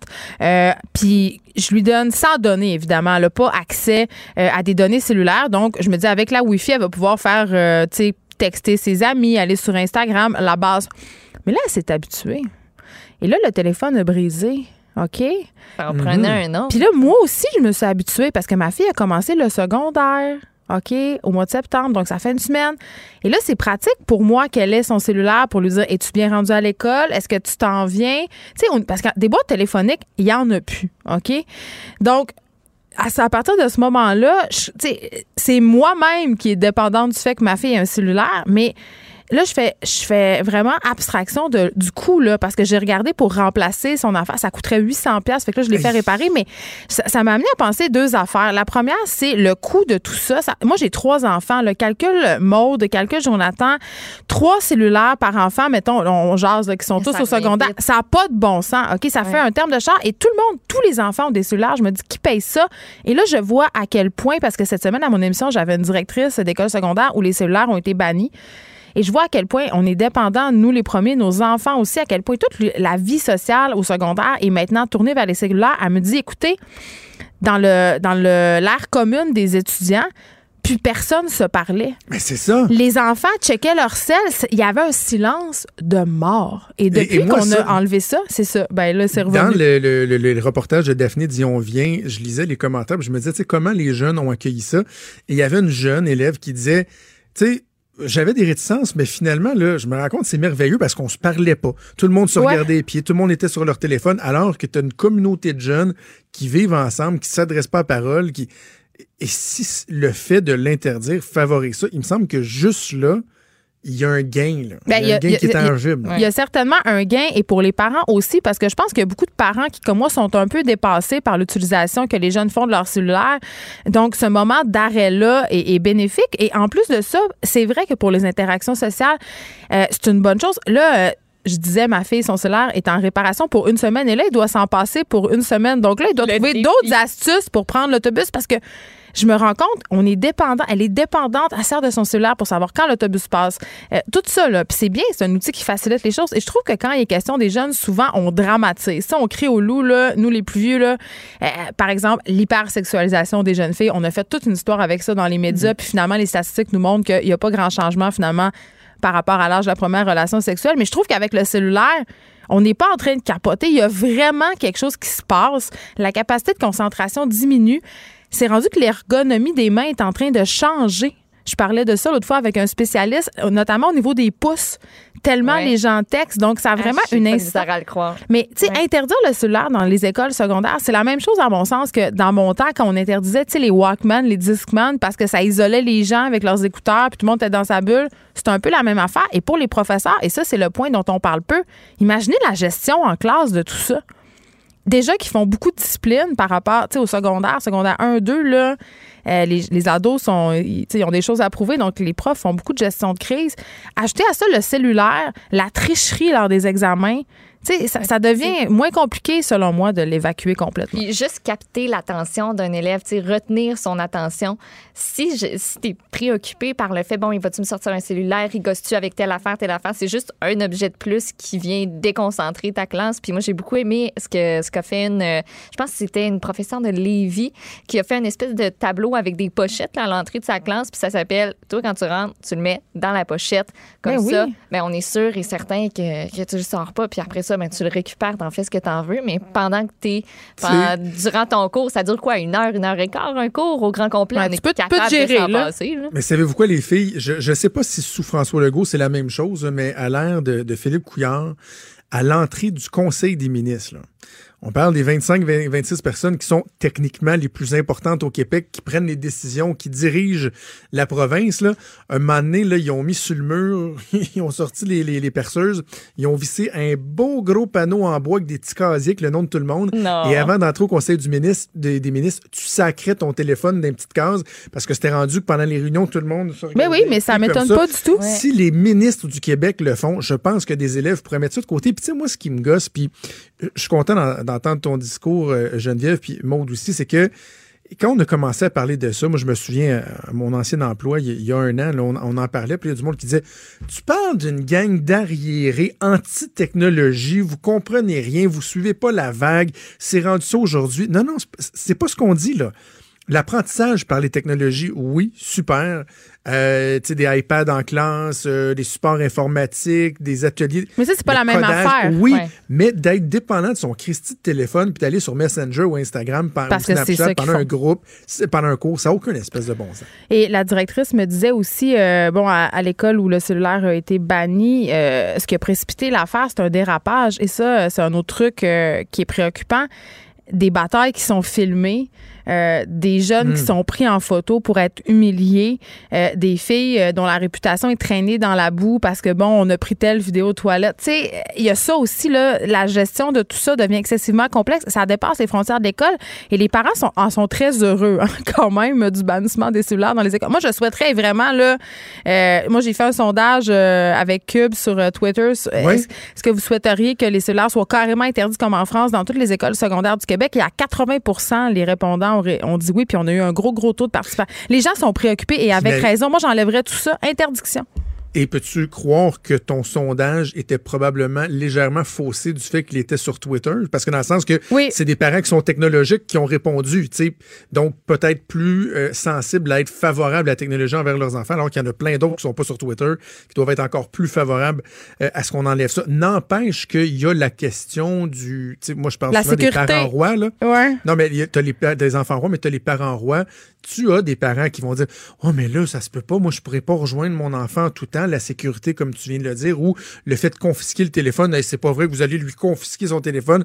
Il peut y avoir une certaine réticence auprès des parents. là. Ben moi, ce que j'aurais à dire là-dessus, euh, c'est que s'il y a vraiment une véritable urgence puis que ton enfant veut te rejoindre, là, euh, dans l'école, il y en a des téléphones là, à l'administration. Il y a Ben oui. aussi beaucoup de personnes. Si ça, mettons, entre le point A puis le point B, c'est-à-dire l'école ou la maison, s'il arrive quelque chose, tu peux emprunter le cellulaire d'un pas. Tu sais, il y a plein de solutions. C'est parce qu'on est rendu vraiment dans cette logique de facilité-là. C'est, c'est dans notre poche, au bout de nos doigts. Mais la vérité, c'est que avant, on se débrouillait sans. Là. Je veux pas dire dans le bon vieux temps, c'était donc bien mieux, là.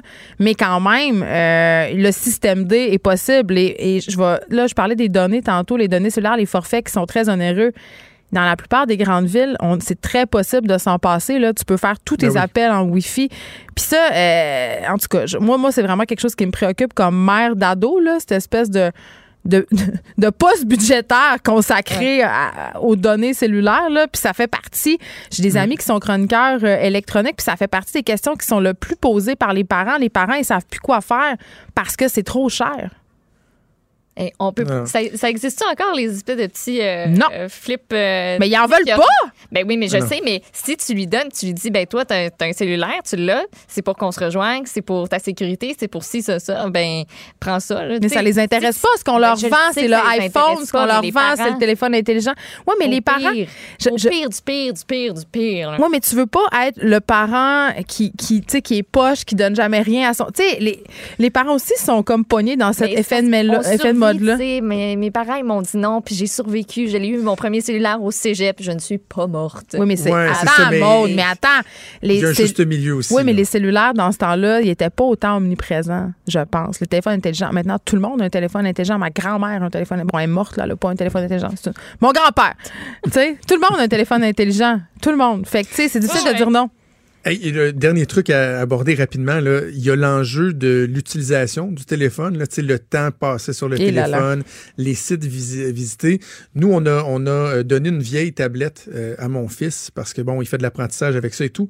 Et j'ai trouvé une, un- une application vraiment merveilleuse qui s'appelle Circle. Je sais pas si tu connais ça. Ben, écoute, moi, je connais ça, C'est. Disney. Tu connais ça? Donc, euh, pour les gens qui connaissent pas ça, l'application Circle de Disney nous permet d'enregistrer tous les éléments, les, les instruments qui sont connectés sur le Wi-Fi et des attribuer à quelqu'un dans la maison et de contrôler le temps d'utilisation, de restreindre le temps d'utilisation, les sites fréquentés, tout ça.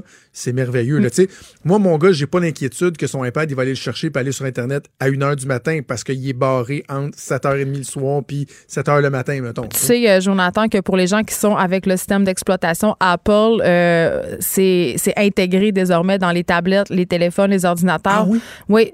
Ça vient d'emblée avec l'appareil. Tu crées une famille, tu rentres euh, l'identifiant Apple de tous les membres, même s'ils sont mineurs, et tu peux contrôler les sites, contrôler les heures de fréquentation oui, et contrôler. euh, tu peux même, moi, ce que je fais chez nous, c'est qu'à heure, la Wi-Fi euh, est indisponible pour les appareils de mes enfants. C'est ça. Chez nous, ça ferme à 8h30, juste le dire. C'est bon. Ma fille, C'est elle bon. trouve Hey, pas bon. ça très drôle.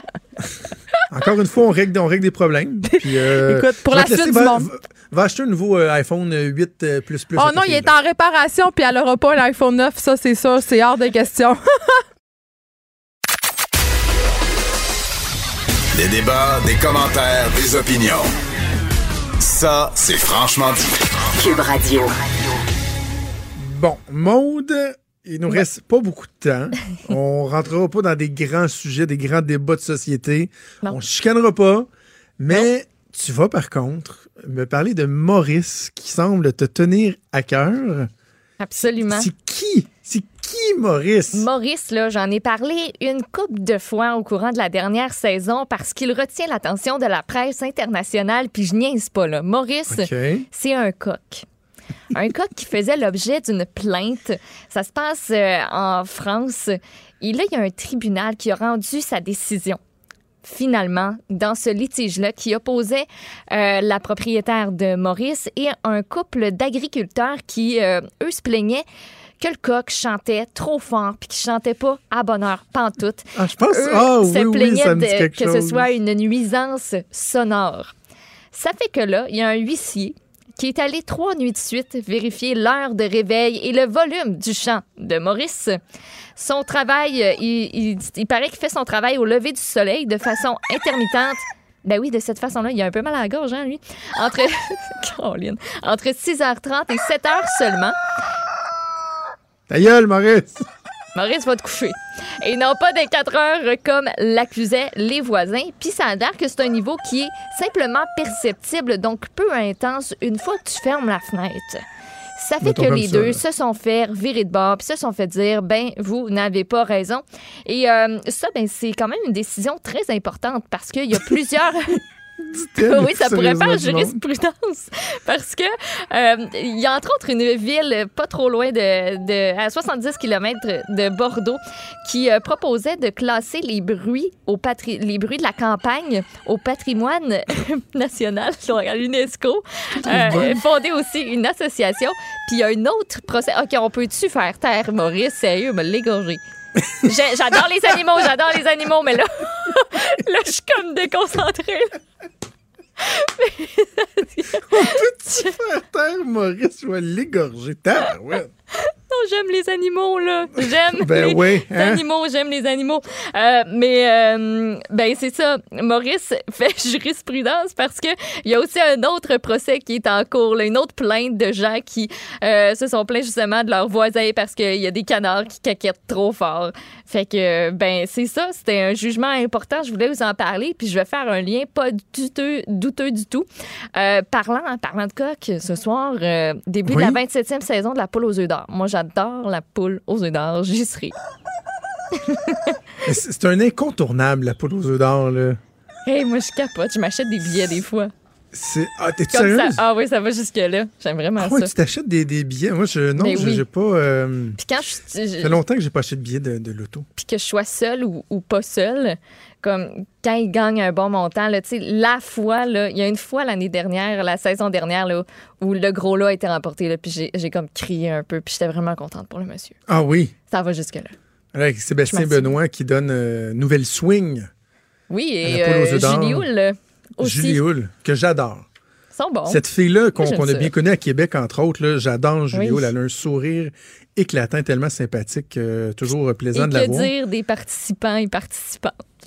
Leur charme. Ils sont ils te font le show, là. ben oui, c'est eux qui font le show. C'est parfait. on- on- Avec leur c'est chemise vrai ce qu'on dit là, là. Non, mais tu regardes les- non, mais tu regardes les codes d'écoute de la poule, là.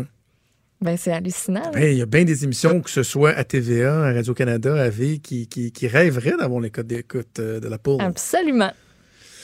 Tu sais que la vidéo que j'ai fait entendre a quand même été vue à 53 millions de reprises, la compilation de son. Ah, c'est une compilation, c'est pas- c'est tout le Oui, temps. oui, oui, oui, oui, c'était Ok. une best- c'était un best-of. C'était une best-of. On, on a déjà euh, plus de temps. Écoute, euh, euh, Hey, c'est parlant d'animaux, ce soir, on se fait-tu un petit suceur cuivré? Non! Ah non, un petit Non! suceur cuivré pour aller dans, dans la farine, là. Cube Radio.